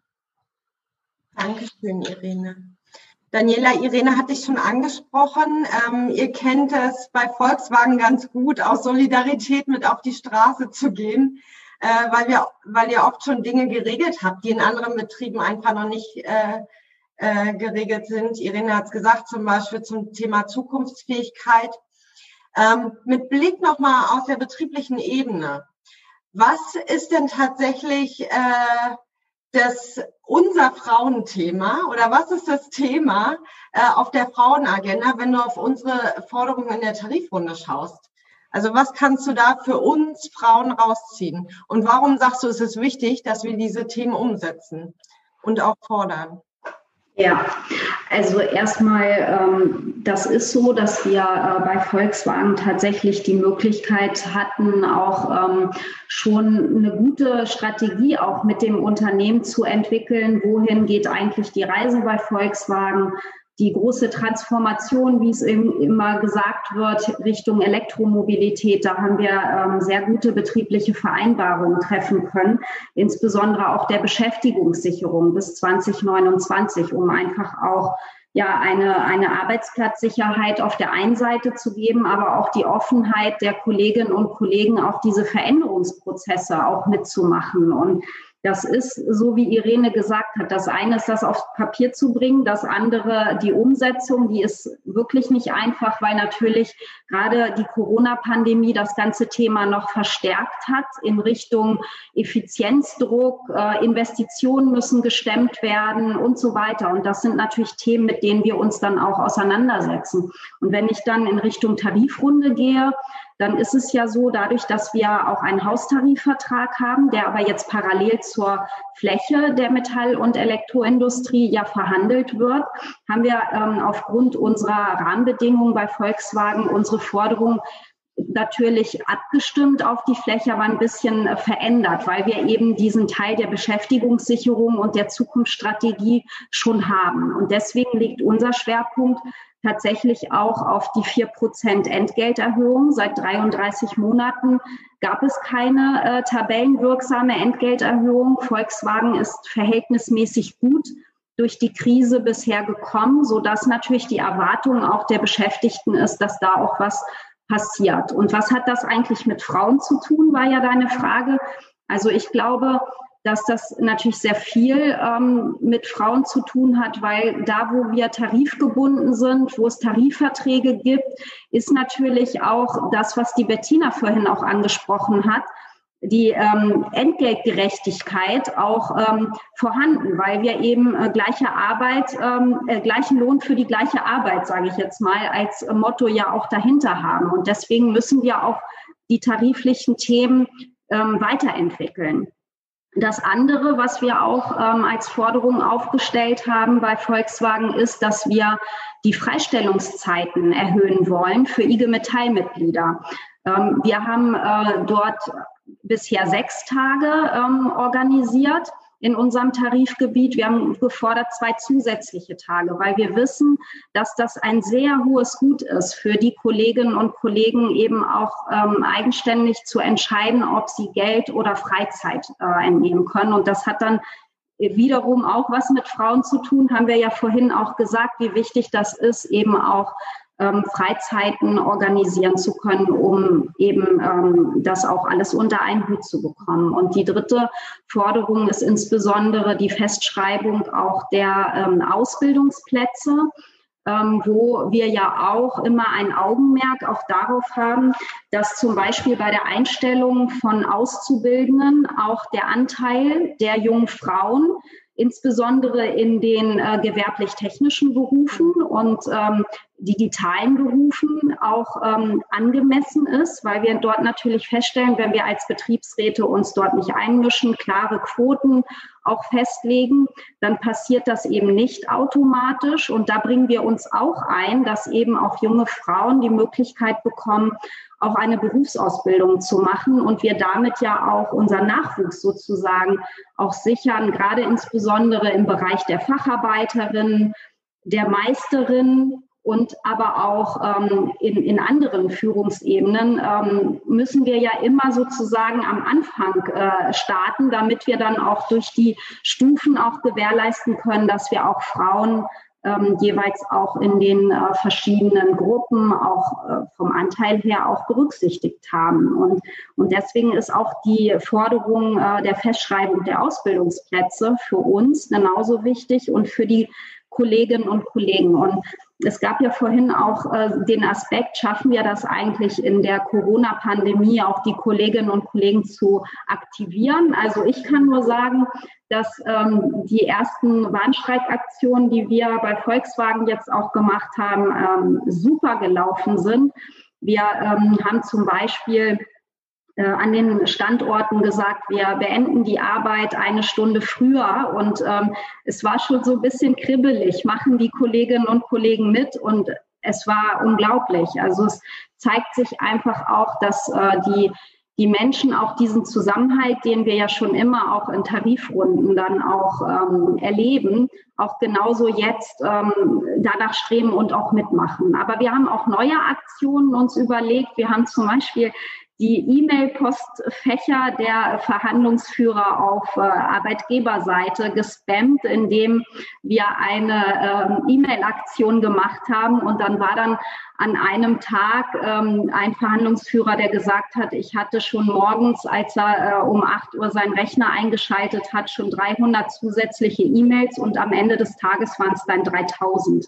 Äh, fanden die nicht ganz so lustig. Aber ähm, wir haben damit natürlich auch gezeigt, dass wir auch neue Wege gehen und äh, die Kolleginnen und Kollegen mitmachen. Und ähm, ein Thema, was uns in dem Zusammenhang auch sehr stark beschäftigt hat, wie reagieren eigentlich diejenigen, die im Homeoffice sind, weil wir haben ja eben auch eine sehr ähm, breite Belegschaft mit unterschiedlichen Beschäftigtengruppen. Wir haben ähm, ja in der Spitze im Übrigen in der VW AG über 40.000 Kolleginnen und Kollegen, die im Homeoffice sind. Und ähm, da haben wir uns schon Gedanken gemacht, machen die eigentlich irgendwie mit, können wir die aktivieren? Und wir haben auch dort ähm, erreichen können, dass sie Abwesenheitsnotizen eingestellt haben. Ich bin im Warnstreik, haben dann in der Stunde keine ähm, ja, Meetings gemacht und wir haben zum Beispiel im Gegenzug dann ähm, auch äh, Meetings angeboten, wo auch Betriebsrätinnen, Betriebsräte, Vertrauensleute dann in die Diskussion gegangen sind mit den Kolleginnen und Kollegen und ähm, dann auch die Tarifrunde beleuchtet haben. Also von daher, ich glaube, wir müssen vielleicht an der einen oder anderen Stelle uns umstellen, natürlich unter Corona-Bedingungen und die Schutzmaßnahmen müssen ja auch eingehalten werden. Aber ich glaube, wir haben da auch noch viel in petto, um äh, die Kolleginnen und Kollegen zu aktivieren. Und ich mache mir da keine Gedanken, dass sie äh, dann auch mitmachen. Danke dir. Daniela, kurze Nachfrage. Mehr als 40.000 Kolleginnen und Kollegen im Homeoffice. Weißt du, äh, wie also wie prozentual das aufgeteilt ist, wie viele Frauen ihr im Homeoffice habt? Das kann ich ehrlich gesagt so spontan nicht sagen. Ähm, nee, das kann ich jetzt so nicht beantworten. Ähm, allerdings sind einige dabei. Ja, wir haben ja ähm, insgesamt in der Belegschaft, ähm, also wenn man die 120.000 Beschäftigten nimmt in der VW AG, der Standort Wolfsburg, wo ich ja zum Beispiel jetzt auch bin, ist ja ein Standort, der ähm, circa 55.000 Beschäftigte hat. Und äh, da haben wir circa einen ähm, Frauenanteil von äh, knapp 20 Prozent. Das heißt also, dass äh, wir natürlich schon eine männlich geprägte Belegschaft sind, aber insbesondere in manchen äh, Verwaltungsbereichen, gerade Personalbereich oder auch ähm, Beschaffung haben wir schon auch äh, hohe Frauenanteile. Aber insgesamt ähm, ja, sind wir eben unter 20 Prozent vom äh, Anteil an Frauen. Danke. Ja. Bettina, jetzt hast du äh, gehört, was äh, in der IG Metall gerade los ist, äh, was wir für Forderungen auf dem Tisch zu liegen haben. Irene hat ja auch nochmal erläutert, warum es wichtig ist, vielleicht auch im Rahmen der Pandemie Dinge zu regeln. Wenn äh, du da so raufguckst, ähm, gibt es da nochmal Sachen, wo du sagst, hey, das würdest du unterstützen oder das ist vielleicht nochmal ein Punkt, äh, für den es sich lohnt, im Rahmen der Gewerkschaft nochmal drauf zu schauen, äh, weil das ist dir aufgefallen im Rahmen der Befragung, da gibt es bisher keine Regelung, ob es betrieblich oder tariflich ist. Äh, beim Homeoffice meinst du jetzt? Ja, generell. Gerne ja. auch äh, zum Thema Homeoffice, ja. Also ich wollte ganz grundsätzlich sagen, dass ich einfach ähm, und ich einfach glaube, dass wir im Zuge der Krise verschärfte Verteilungskämpfe erleben werden, gesellschaftliche. Und ähm, wir haben ja jetzt in anderen Kontexten gerade so ein bisschen so eine Debatte, Debatte auch über Identitätskonflikte und so. Und ich glaube aber, ähm, dass äh, natürlich es immer irgendwie zwischen oben und unten Verteilungskämpfe gibt. Es gibt aber auch welche zwischen Männern und Frauen. Und ich glaube ganz grundsätzlich, dass es gut ist, sich jetzt in diese Verteilungskämpfe reinzugehen und zu sagen, wir führen die. Ich glaube, davon profitieren erstmal alle, die tendenziell unterliegen könnten. Und da gehören Frauen sicherlich dazu.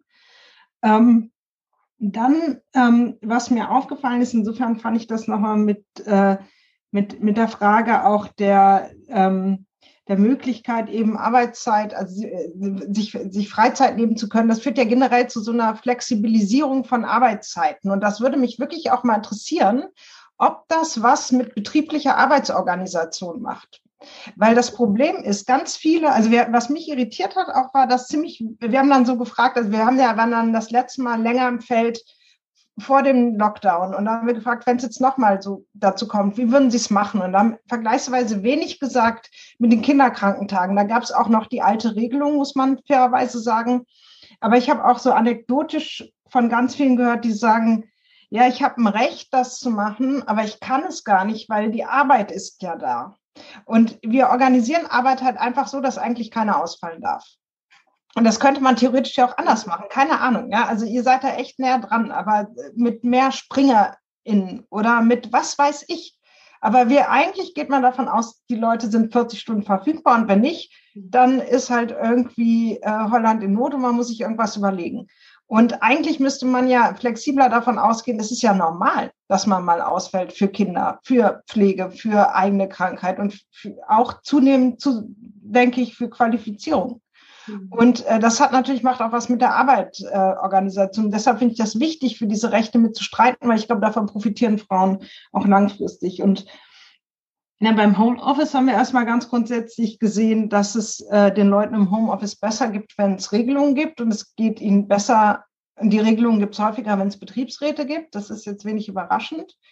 Und ähm, ich denke, Dinge, die man da regeln muss, sind ähm, natürlich Fragen irgendwie von Arbeitsschutz nochmal ganz anders. Also ich finde es schon legitim, auch zu sagen, man drückt jetzt auch mal irgendwie zehn Augen zu, weil in der Pandemie ist allen ja erstmal damit geholfen, wenn sie zu Hause bleiben dürfen. Und es ist immer noch besser, irgendwie äh, eine Nackenverspannung zu haben als eine tödliche Krankheit oder potenziell tödliche Krankheit. Aber perspektivisch geht das nicht. Ja, also da muss man dann schon überlegen, wie kann man eigentlich Arbeitsschutz im Homeoffice besser gewährleisten? Wie kann man ähm, Datenschutz im Homeoffice gewährleisten? Also ich habe jetzt schon ähm, und das wurde, ich war vorher kurz beim DGB, bei DGB Frauen Weser Ems, auch wegen Frauentag, und die haben mir das bestätigt, was auch ich anekdotisch gehört habe, dass es ArbeitgeberInnen gibt, die darauf bestehen, dass die Leute bei Kamera arbeiten, damit sie zu Hause, damit kontrolliert werden kann. Das, das kann nicht sein. Ja? Also ähm, solche Dinge müssen natürlich geregelt werden. Da braucht es neue Formen, Formen von Schutz, braucht natürlich Arbeitszeiterfassung, es braucht einfach, ähm, weil die Möglichkeiten, also Arbeitszeitsouveränität muss natürlich auch im Homeoffice ähm, gelten und damit meine ich halt nicht die Souveränität der ArbeitgeberInnen, mhm. sondern ähm, die der Beschäftigten, da muss ich da eben einigen oder man muss da gute Regelungen finden. Und das ist eben auch das, was wir sehen. Die Leute sagen schon wirklich auch stabil. Das hilft uns zum Beispiel bei der Vereinbarkeit von Familie und Beruf. Sie sagen aber auch, sie, es kann den direkten Kontakt zu Kollegen und Kolleginnen nicht ersetzen. Und ähm, sie klagen auch schon über sowas wie Arbeitsverdichtung und über Entgrenzung vor allen Dingen, ne, dass die Grenzen verschwimmen zwischen Arbeit und Freizeit. Und das kann man ja regeln, indem zum Beispiel mit, mit Arbeitszeiten und so weiter. Und ich glaube, vor allen Dingen ist ganz wichtig, niemand wird ins Homeoffice gezwungen. Es ist ein Recht, aber keine Pflicht. Und es ist, glaube ich, auch ganz wichtig, dass äh, wenn, wenn man sagt Homeoffice, äh, das weiß man auch von, von Untersuchungen schon vorher, ist es gut zu sagen, einige Tage vielleicht äh, zu Hause, aber auch einige Tage verbindlich im Betrieb, weil wir alle wissen, die betriebliche Ebene, da passiert ja viel mehr als die Organisation von Arbeit. Also Interessensvertretung, Qualifizierung, informelle Netzwerke. Deshalb ist, wäre meine Sorge auch, also ich, ich finde, es ist ich glaube, man kommt da jetzt nicht mehr hinter zurück, weil die Leute haben die Erfahrung gemacht und viele wünschen sich auch weiter mehr im Homeoffice zu arbeiten als vor der Krise. Aber man muss auch die Risiken sehen, gerade für Frauen. Wenn die im Homeoffice verschwinden, um ihre Kinder zu betreuen, dann sind die ja auch aus Karrierenetzwerken und so weiter unter Umständen raus. Also da muss man wirklich, also finde ich, also ganz wichtig, Recht auf Homeoffice heißt aber auch Recht im Betrieb zu bleiben. Und man muss auch langsam mal ähm, das dann inhaltlich ausgestalten und es auch ein bisschen also in seinen Ambivalenzen auch diskutieren. Also so, so, so plausibel es natürlich ist, dass Leute in einer Zeit, wo es wirklich ein Risiko ist, sich in die Bahn zu setzen und in Betrieb zu gehen, das nur, also wenn sich irgendwie vermeiden lässt, nicht tun, davon profitieren wir alle. Aber das ist kein Dauerzustand, vor allen Dingen nicht in dem Wildwuchs, wie es jetzt passiert. Also irgendwo am Küchentisch und äh, auf dem schlechten Stuhl und, und was weiß ich, ja, und ohne und, und mit irgendeiner Software, wo, wo keiner mal drauf geguckt hat, äh, was kann man damit eigentlich noch alles kontrollieren und so weiter und so weiter. Also das kann nicht sein.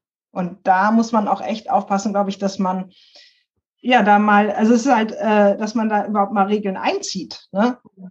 Wieder bedarf Regelung und du hast es gesagt, Bettina, dafür brauchst Betriebsräte. Ja, ja. Äh, daher nochmal der Appell, ich weiß nicht, wer alles im Zuschauerraum sitzt.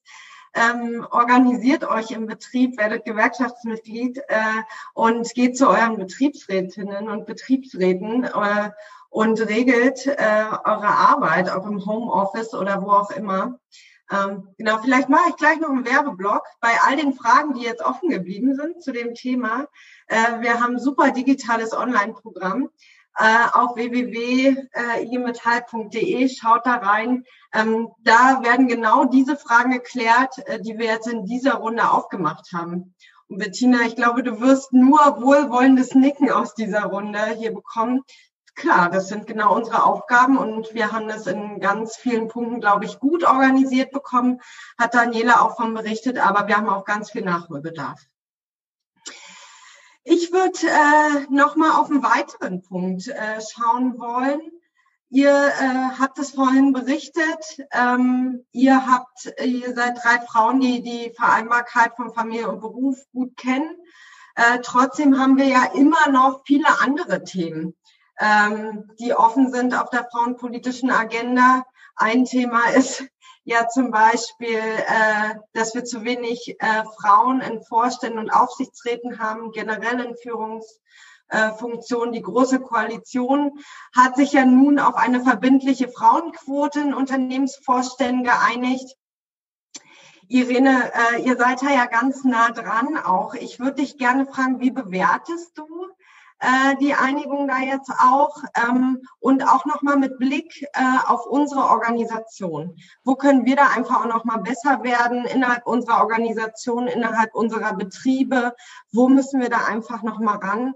Und äh, wo kann vielleicht auch Bildungsarbeit nochmal eine andere Rolle spielen? Ja, wie, be, wie bewerten wir das? Ähm, also es ist ja jetzt erstmal ein Fortschritt, äh, dass nicht nur in den Aufsichtsräten äh, eine Quote verabredet ist, sondern auch bei den Vorständen zumindest äh, gesagt wird, dass da, wo mehr als drei Vorstandsmitglieder einen Vorstand bilden, eine eine Frau sein muss. ein Mandat muss an eine Frau gegeben werden.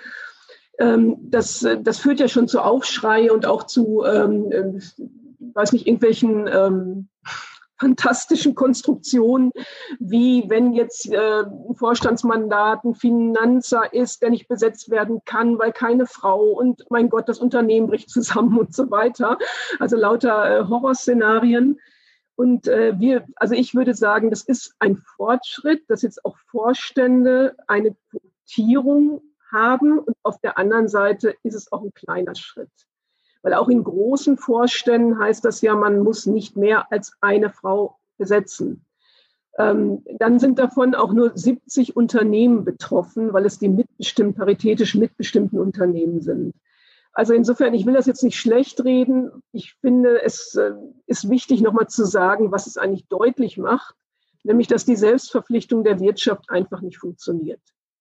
Weil wir haben die Quote, ich glaube, es war 2015, wenn ich mich jetzt richtig erinnere, wo wir die Quote den, für die Aufsichtsräte äh, ja geregelt haben mit 30 Prozent. Und vorher war es auch nicht möglich, das zu gewährleisten, weil es angeblich zu wenig qualifizierte Frauen gab. Das war ja immer die Debatte eine Scheindebatte aus meiner Sicht und äh, wir haben jetzt die 30 Prozent geknackt. Ja, also es geht halt nur mit einer verbindlichen Regelung offensichtlich. Und in den äh, letzten Jahren, seit 2015, hätte ja schon die Wirtschaft auch zeigen können, dass es auch in den Vorständen deutlich schneller vorangeht. Das ist halt nicht passiert. Und insofern ähm, ist das jetzt ähm, einfach zwingend erforderlich, da auch nach vorne zu gehen. Da sind ja andere Länder auch deutlich weiter, als es äh, in Deutschland der Fall ist. Also das finde ich, das wird erstmal offensichtlich jetzt ähm, mit dieser, mit dieser neuen, neuen Gesetzesentwurf. Ähm, was können wir selber tun? Also ich glaube, dass wir jetzt, ich rede mal jetzt erstmal von der IG Metall, weil auch da stellen wir uns natürlich die Frage, was können wir denn als IG Metall tun? auch in unseren eigenen Reihen ähm, noch mehr darauf zu achten, dass wir ähm, ja, mehr Frauen auch in Führungspositionen bringen. Und ähm, ich finde, da ist uns in, in, den letzten Jahren was gelungen. Hat noch Luft nach oben, aber uns ist was gelungen. Also wir sind deutlich mehr, nämlich 600 Prozent mehr jetzt auch, weil wir gerade auch Organisationswahlen hatten, Frauen, die Geschäftsführerinnen sind vor Ort in den Geschäftsstellen von den 149 Geschäftsstellen. Da sind wir jetzt bei 23 Prozent. Ähm, das entspricht noch nicht ganz unserer Zielmarke, aber wir sind deutlich besser geworden, auch bei den großen Geschäftsstellen, wo ich jetzt auch mal hier so sage, wo auch natürlich auch Macht hintersteht, sind auch viele Frauen mittlerweile, die erste Bevollmächtigte oder zweite Bevollmächtigte sind. Ähm, bei den Bildungszentren, weil du Bildung auch angesprochen hast, die Bildungszentren waren ja auch immer so eine Männerdomäne in der IG Metall. Da bin ich jetzt auch äh, sehr zufrieden, weil mir war das schon wichtig, dass in die Leitungsfunktion auch Frauen kommen. Eine davon bist du, Fritzi. Äh, und wir haben jetzt die Hälfte der Bildungszentren mit Frauen besetzt ähm, in der Führungsposition. Und das sind ja immerhin zehn Prozent der Beschäftigten, die in den Bildungszentren arbeiten von der IG Metall. Also insofern kein unwichtiger Bereich. Und ähm, ich finde, dass die Frauen das äh, ganz hervorragend machen. Und es hieß halt auch jahrzehntelang, wir haben keine Frauen. Und was das, glaube ich, zeigt, äh, sowohl draußen als auch bei uns, ist, dass man einfach hingucken muss. Ja, dass man einfach auch ähm, schauen muss, wo sind Talente, wie können wir die entwickeln bei Männern und bei Frauen. Und da wird halt bei Frauen aus meiner Sicht nicht genug hingeguckt, obwohl es genauso viele Talente gibt, genauso viele, die ähm, über eine Personalentwicklung am Ende Führungspositionen übernehmen können. Und da finde ich schon, sind wir deutlich ähm, weiter innerhalb der IG Metall, auch wenn wir noch Luft nach oben haben. Aber dadurch hat sich natürlich auch Kultur verändert und auch was Personalentwicklung insgesamt ähm, ausmacht, äh, um Frauen zu fördern. Ähm, in den Betrieben, ich meine, da kann Daniela sicher auch noch mal was zu sagen, äh, bei VW, ich meine, der Gunnar hat ja gerade auch noch mal öffentlich gemacht, dass er auch möchte, dass mehr Frauen in den Vorständen sind und in Führungspositionen und ich glaube schon, dass da auch ein gemeinsames Verständnis gibt, aber das kann Daniela noch mal sagen. Ähm, da, ähm, wie gesagt, halte ich es erstmal für wichtig, dass im Sinne von Vorbild und dass es geht, eben auch die Machtpositionen wie Aufsichtsrat und Vorstand besetzt sind mit Frauen. Gleichzeitig möchte ich das unterstreichen, was Daniela vorhin gesagt hat, dass du natürlich auch ähm, eine Personalentwicklung dorthin brauchst im Unternehmen. Das heißt, du musst das Thema Personal, HR, musst du sozusagen anders aufstellen, ähm, äh, um Frauen da auch gezielt zu fördern und auch Karriere möglich zu machen, auch unter den Bedingungen, die wir jetzt schon den ganzen Abend auch diskutiert haben, äh, was auch Arbeitszeitflexibilität angeht. Ähm, und es muss auch wirklich nicht jedes Meeting irgendwie abends um 18 Uhr sein, also auch was so Kultur angeht. Ich glaube, Unternehmenskultur unter dieser Fragestellung, da ist auch noch Luft nach oben in unseren Betrieben und äh, das verändert sich dann, wenn es, wie gesagt, auch mehr Frauen gibt, die da auch in Machtpositionen sind und auch mehr Männer, die dann auch so eine Kultur mit vertreten. Ich glaube, das sind so Ansätze, ja, Personalentwicklung. In der Bildungsarbeit, äh, da sehe ich natürlich auch meine Verantwortung neben dem, was ich vorhin zu der Veränderung bei den Hauptamtlichen gesagt habe in der IG Metall, können wir natürlich schon einen Beitrag leisten, auch bei den ehrenamtlichen äh, Kolleginnen und Kollegen, also bei den Betriebsräten, Vertrauensleuten, was sozusagen ähm, Nachwuchsentwicklung angeht, Personalentwicklung mit zu unterstützen. Äh, wir bilden ja auch die Aufsichtsräte aus, also auch da zu gucken, ähm, wie kriegen wir da auch mehr Frauen äh, mit in die Weiterbildung hinein und das ist unser Ansatz und da sind wir im Programm, haben wir ähm, auch Konzepte entwickelt, Formate entwickelt. Wir machen viel auch ähm, direkt mit Betriebsräten in der Abstimmung, damit es auch für den jeweiligen Betrieb, für das jeweilige Unternehmen passt, um ehrenamtliche Kolleginnen und Kollegen, vor allen Dingen halt auch Kolleginnen, dahin zu entwickeln und auch mit zu supporten. So, und äh, da sind wir im Veränderungsprozess und im Entwicklungsprozess, der hört nicht auf und das finde ich gut. Und ähm, ich glaube, da können wir einen wertvollen Beitrag leisten. Danke dir, Irene. Bevor wir gleich äh, nochmal rüber ins Publikum schalten und schauen, ob es da nochmal Fragen gibt, Daniela, würde ich tatsächlich auch nochmal auf dich übergehen. Irene hatte dich ja schon angesprochen. Ähm, also zum einen da auch nochmal die Frage, ne, äh, die betriebliche Frage, die Irene ja gestellt hat. Und ich würde dich gerne auch nochmal als Gewerkschaftsmitglied fragen, ne, als Metallerin. Ähm, welche Rolle muss äh, die IG Metall und gewerkschaftliche Bildungsarbeit eigentlich spielen bei der Umsetzung all dieser Themen, die wir heute besprochen haben? Wenn du sagen würdest, ey, das wäre eigentlich eure Aufgabe, wenn man dich fragt, was wäre deine Antwort? Ja, erstmal vielleicht nochmal auf die äh, betriebliche Ebene ähm, rein. Es ist das eine, Ziele zu definieren und das, das äh, ist richtig, was Irene gesagt hat. Auch unser Konzernpersonalvorstand Gunnar Kilian ist da wirklich auch jemand, der ähm, das äh, lebt und, und auch ähm, möchte und äh, versucht im Unternehmen auch ähm, die Ziele zu etablieren.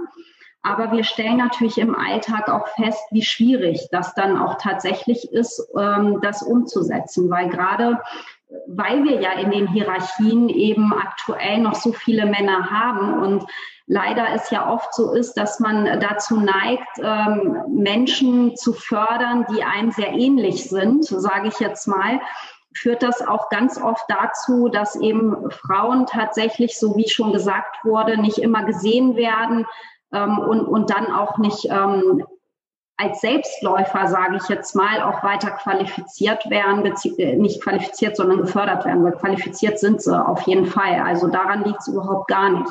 Wir stellen auch fest, dass das mit den Hierarchien auch wirklich immer schwieriger wird. Wir haben ja vorhin darüber gesprochen, was Tarifverträge für einen Beitrag leisten. Also wir, wir haben auch Erhebungen darüber gemacht und haben festgestellt, in den tariflichen Strukturen läuft das sehr gut. Da ähm, haben wir ähm, die Frauen, die wirklich über die verschiedenen Entgeltstrukturen auch weiterentwickelt werden. In dem Moment, wo es dann Richtung ähm, außertarifliche Dinge geht. Da ist dann wirklich das Gap und äh, da ist der Bruch. Und ähm, oftmals ist es ja dann auch so, dass auch diese Phase, wo dann auch gerade Familie dann auch eine Rolle spielt, genau die Phase ist, wo man eigentlich dann auch äh, sich weiterentwickelt. Und wenn wir als Betriebsrätin zusammen auch oftmals mit den Personalbereichen, muss man einfach auch so sagen, da nicht eben äh, hinterher sind und auch in den Fachbereichen dafür sorgen, dass da auch äh, Quoten da sind, weil ohne Zielquoten funktioniert es nicht. Und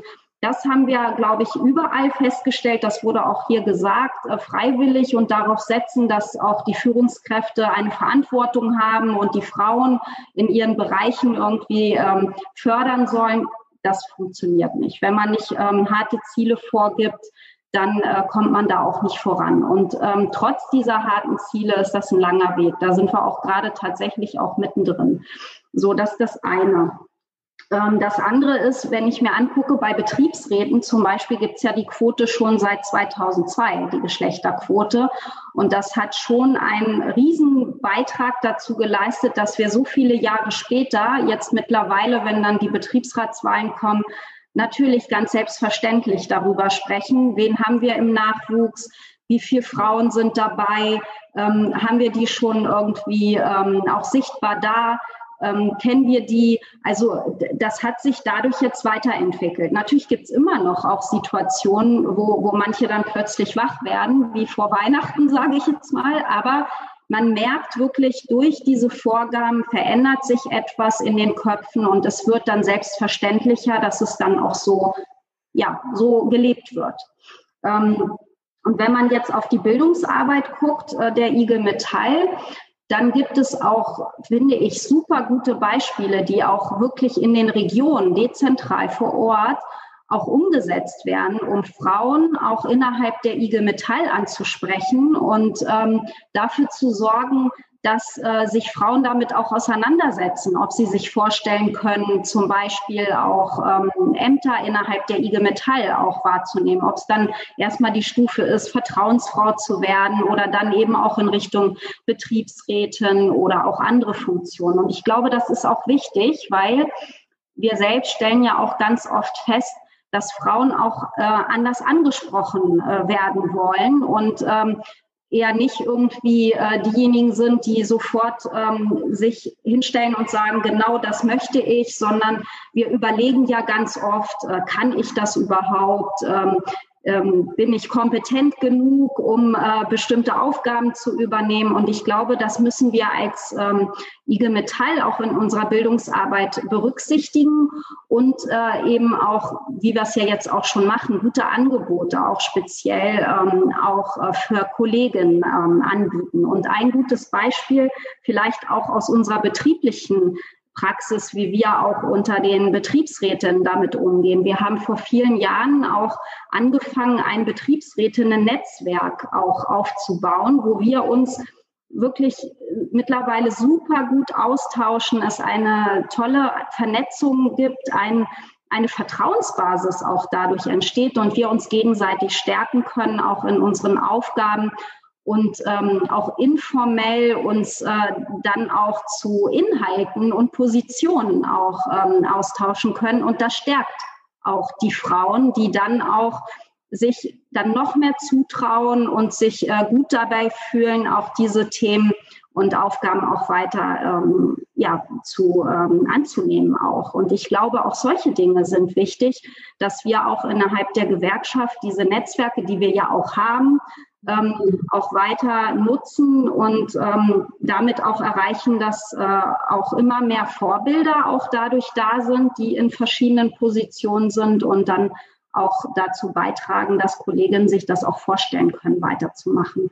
Und ein Punkt, den ich noch abschließend ansprechen möchte, ist, dass es auch wichtig ist, dass wir betriebliche Regelungen insofern weiterentwickeln, wenn wir zum Beispiel heute ja viel von mobiler Arbeit auch gesprochen haben, dass zum Beispiel auch Qualifizierung ähm, mobil auch möglich ist und das auch anerkannt wird als Arbeitszeit. Und da haben wir ähm, im Jahr 2019 zum Beispiel auch eine Betriebsvereinbarung gemacht, die das auch gewährleistet dass ähm, das auch möglich ist. Und solche Dinge ähm, helfen auch Kolleginnen eben im Rahmen der Vereinbarkeit auch von zu Hause auch die Möglichkeit zu bekommen, zu lernen. Ja, also ich denke, da sind viele Aspekte dabei, die ähm, wir aber auch, wie ich das erlebe, in der IG Metall wirklich schon sehr professionell auch machen.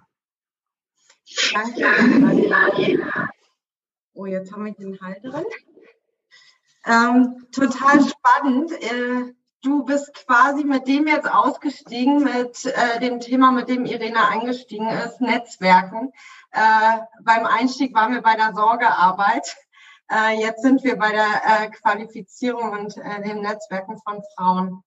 Ähm, wir sind jetzt, wir haben die 90 Minuten um. Ich würde trotzdem die Chance nochmal nutzen, um ins Publikum reinzugehen äh, und Chaya dich fragen, äh, gibt es nochmal Rückfragen? Ja, jetzt ist da ziemlicher Drive reingekommen. Ähm, das macht es ein bisschen schwierig, so kurz vor knapp. Ähm, auf Facebook ist unglaublich viel los, in den Fragen und Antworten hier auch. Ich glaube, Daniela könnte so eine Frage- und Antwortstunde zur Situation bei VW machen. Also zum einen gibt es ganz global die Vermutung, dass IG Metall und VW eher patriarchal aufgestellte ähm, Organisationen und Unternehmen sind. Da hat Daniela jetzt gerade nochmal durch das, was sie gesagt hat, dem Ganzen so ein bisschen die Spitze abgebrochen und ähm, erklärt, dass es da durchaus andere Verhältnisse gibt. Irene mit ihrem Hinweis auch. Ähm, es gibt dann konkrete Fragen, wie es mit Equal Pay bei VW aussieht, nicht nur in der Belegschaft, sondern auch in der Führungsetage ob es ein Sabbatical mittlerweile gibt, was auch gerade in Zeiten wie diesen eine Möglichkeit wäre. Also sehr punktgenau gestellte Fragen. Bei einigen habe ich auch den Rat gegeben, sich möglicherweise direkt an euch zu wenden, weil das ist dann im Gespräch unter vier Augen beziehungsweise auch Sechsten zu klären. Es gibt die Frage, wie das mit Diversity-Berücksichtigungen ist, ähm, nicht nur bei Frauen, sondern auch bei anderen ähm, Positionen innerhalb von IG Metall und bei VW. Und ansonsten haben ganz viele auch geschrieben, dass sie sich sehr bestätigt fühlen durch das, was ihr diskutiert und dass es einfach gut tut, dass solche Dinge auch mal ausgesprochen werden an so einem öffentlichen Ort und nicht einfach nur in irgendwelchen kleineren Veröffentlichungen oder sonst wo zu lesen sind. Also sehr viel positive Bezugnahme, Bestätigung und eigene Erfahrungen. So, dann macht was draus in der Kürze der Zeit. Wir nehmen das positiv mit in den Feierabend. Danke, Raya. Daniela, willst du vielleicht auf die ein, zwei Fragen ganz kurz? Wir sind beim Sabbatical. Ja, haben wir gerade aktuell tatsächlich zum ersten Dritten eingeführt. Das nennt sich meine Auszeit. Sowohl, sowohl im tariflichen als auch im Managementbereich. Da, die Managementvereinbarungen sind wir gerade am Finalisieren. Mhm. Genau. Und die anderen Themen, ich glaube, das würde tatsächlich jetzt zu weit führen. Aber ich freue mich, dass so viel Interesse da ist und äh, müssen wir uns vielleicht überlegen, ob ähm, es noch andere Möglichkeiten gibt, äh, diese Fragen und diese Diskussion auch weiterzuführen. Äh, ich glaube, wir sollten im Anschluss nochmal darüber sprechen, auf jeden Fall. Irene, möchtest du noch mal was zum Thema Diversity sagen? Das ist, glaube ich, auch ein, ein abendfüllendes Thema Diversity. Äh, das finde ich jetzt schwierig auf die Schnelle irgendwie abzuhandeln, weil dafür ist die Frage, glaube ich, zu wichtig. Hm. Also das finde ich jetzt etwas schwierig. Ähm, sag mal, aber du sagst jetzt auch noch was, Fritzi, wo man noch mal weiter diskutieren kann, zum Beispiel am 8.3., ne? Ja. Gut. Das mache ich. das mache ich. Auf jeden Fall.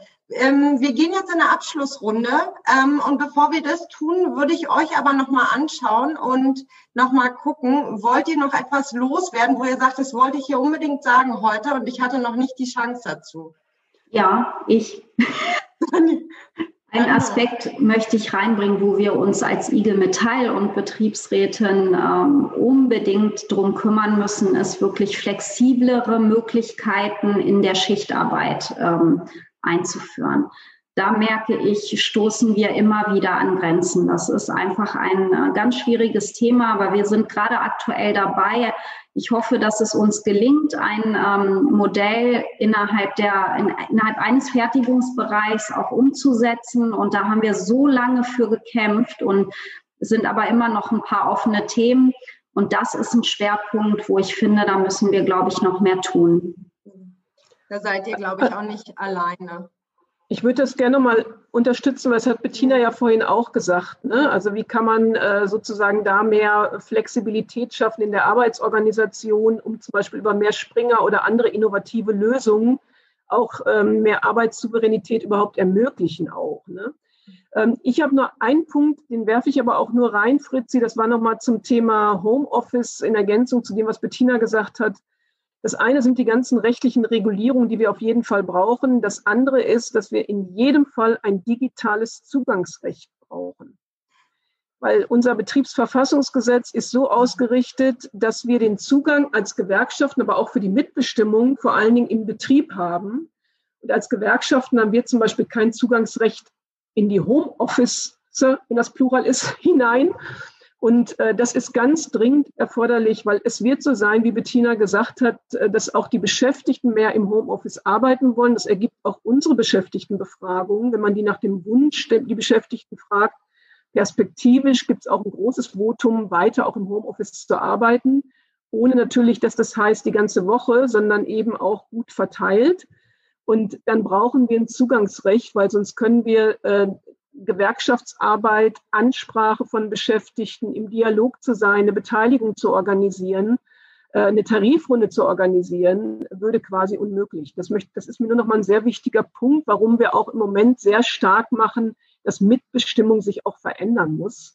Ähm, und das hat natürlich was mit der Veränderungsdynamik zu tun. Okay, danke dir, Irene. Dann gehen wir jetzt in die Abschlussrunde. Ähm, und ich will mit euch noch mal einen kurzen Blick in die Zukunft werfen äh, und in eine kleine Utopiephase gehen. Und wir sind ja eingestiegen auch mit dem Thema Vereinbarkeit und äh, ich äh, würde einen ähnlichen Ausstieg wählen wollen. Und meine Frage an euch wäre, wenn eure Kinder sich in zehn Jahren hier treffen würden, welche Themen, die wir jetzt noch auf der frauenpolitischen Agenda haben, sollen in zehn Jahren geregelt sein. Irene. Sehr, sehr viel. Ich weiß nicht, wenn es eine Utopie ist, ähm, vielleicht könnte, wir sind ja in der Utopiephase, also vielleicht könnte sowas sein wie auf der Agenda stehen, dass äh, die Unternehmen, die immer noch äh, eine Zielquote äh, begründen und nicht umsetzen, man da vielleicht mal darüber spricht, ob die irgendwie äh, staatlich übernommen werden, um den Druck zu erhöhen, könnte ein Punkt einer Agenda sein. Oder Daniela, sage ich jetzt auch mal, vielleicht ähm, auch sowas wie, ähm, dass wir vielleicht rückblickend feststellen würden, dass der Shitstorm, den gerade Audi erreicht, weil sie eine Gendersprache eingeführt haben, sich als völlig unnötig erwiesen hat, weil es völlig selbstverständlich äh, man miteinander sozusagen spricht und Frauen und Männer auch erwähnt, beziehungsweise gleich adressiert. Ähm, also solche Themen, glaube ich, die sollten in zehn Jahren wirklich ähm, aufgehoben sein. Und ich wäre auch dafür, dass man darüber spricht auf der Agenda für eine Abschaffung des Entgeltgleichheitsgesetzes, weil es einfach gar kein Gender Gap mehr gibt. Danke dir. Das wäre schön für unsere Kinder. Ja. für meinen Sohn und meine Tochter übrigens. Bettina, Wofür kämpfen wir die nächsten Jahre? Hast du mich angesprochen? Ja. Es war ja. irgendwie gerade ein ganz kurzer Aussetzer hier. Manchmal die Technik versagt. Entschuldigung. Ja, ich habe, ähm, ich glaube, dass diese ganze Frage von, von Arbeitszeitsouveränität, die finde ich wirklich total wichtig, aber auch Arbeitszeitverkürzung. Also ich glaube einfach aus ganz vielen Gründen, die ja gar nicht nur, ich meine, das Leben besteht ja nicht ausschließlich aus Arbeit und Kinderbetreuung, und es gibt ja viele gute Gründe, zum Beispiel, damit man mehr Zeit hat, sich in der Gewerkschaft zu organisieren. Oder von mir aus auch ähm, in der nächsten Pandemie für die Nachbarn einzukaufen. Ich meine, das haben wir auch gesehen. Ja, also auch füreinander da zu sein. Das braucht ja auch Zeit. Und ähm, Arbeit muss schon so organisiert sein, dass wir diese Spielräume dafür haben. Und das wäre was, äh, was mich sehr freuen würde, wenn ähm, unsere Kinder nicht mehr darüber reden müssen, sondern äh, feststellen, dass das selbstverständlich ist, dass man nicht sozusagen um jedes Stückchen Leben, das man abknapst, äh, sich von dieser Arbeitszeit zu kämpfen muss. Und dass das so begründungspflichtig ist. Und da hat man ja noch Glück, wenn man Kinder hat, ne? weil irgendwie Kinder sind immer ein Argument, das schlucken die meisten. Aber zu sagen, irgendwie, ich brauche mal Zeit für mich oder für Qualifizierung oder ich habe einen Freund in der Krise oder so, dafür gibt es ja eigentlich überhaupt keine Spielräume. Und das ist, ähm, obwohl ich immer gesagt habe, Erwerbsarbeit ist für mich das zentrale Moment, mit dem Menschen auch Teil dieser Gesellschaft werden. Ich möchte es nicht aufgeben, aber ich möchte, dass mehr Platz ist äh, für andere Bereiche um Arbeit herum. Danke dir, Bettina. Daniela, du darfst den Abschluss machen. Ja, das, was Bettina gesagt hat, das ist mir wirklich auch sehr sympathisch. Ähm, darüber hinaus würde ich es toll finden, wenn wir in zehn Jahren gar nicht mehr äh, eine Debatte über Quoten führen müssen, weil das einfach selbstverständlich ist, dass die Frauen äh, genauso ähm, ja, dabei sind, gleichberechtigt sind äh, wie die Männer auch. Und, und äh, vor allen Dingen, dass ähm, es auch letztendlich ja so ist, dass, dass äh, die, die Sorgearbeit, so wie wir es ja auch vorhin am Anfang diskutiert haben, auch aufgeteilt ist und nicht ähm, eben überwiegend ähm, an den Frauen äh, hängen bleibt. Das, das würde ich echt toll finden. Aber ich glaube nicht dran, dass wir das in zehn Jahren auch tatsächlich erreicht haben, ganz ehrlich. Wir sind in der Utopiephase ja, Genau, genau, ich bin zu realistisch. Bei uns ist alles möglich. Äh, die Zeit ist um. Äh, die Zeit ist so schnell vergangen. Ähm, und wir haben irgendwie noch so viele Themen, über die wir heute nicht gesprochen haben. Äh, aber wir machen hier heute nur eine kleine Pause. Ich darf mich an der Stelle bei euch dreien ganz, ganz herzlich bedanken.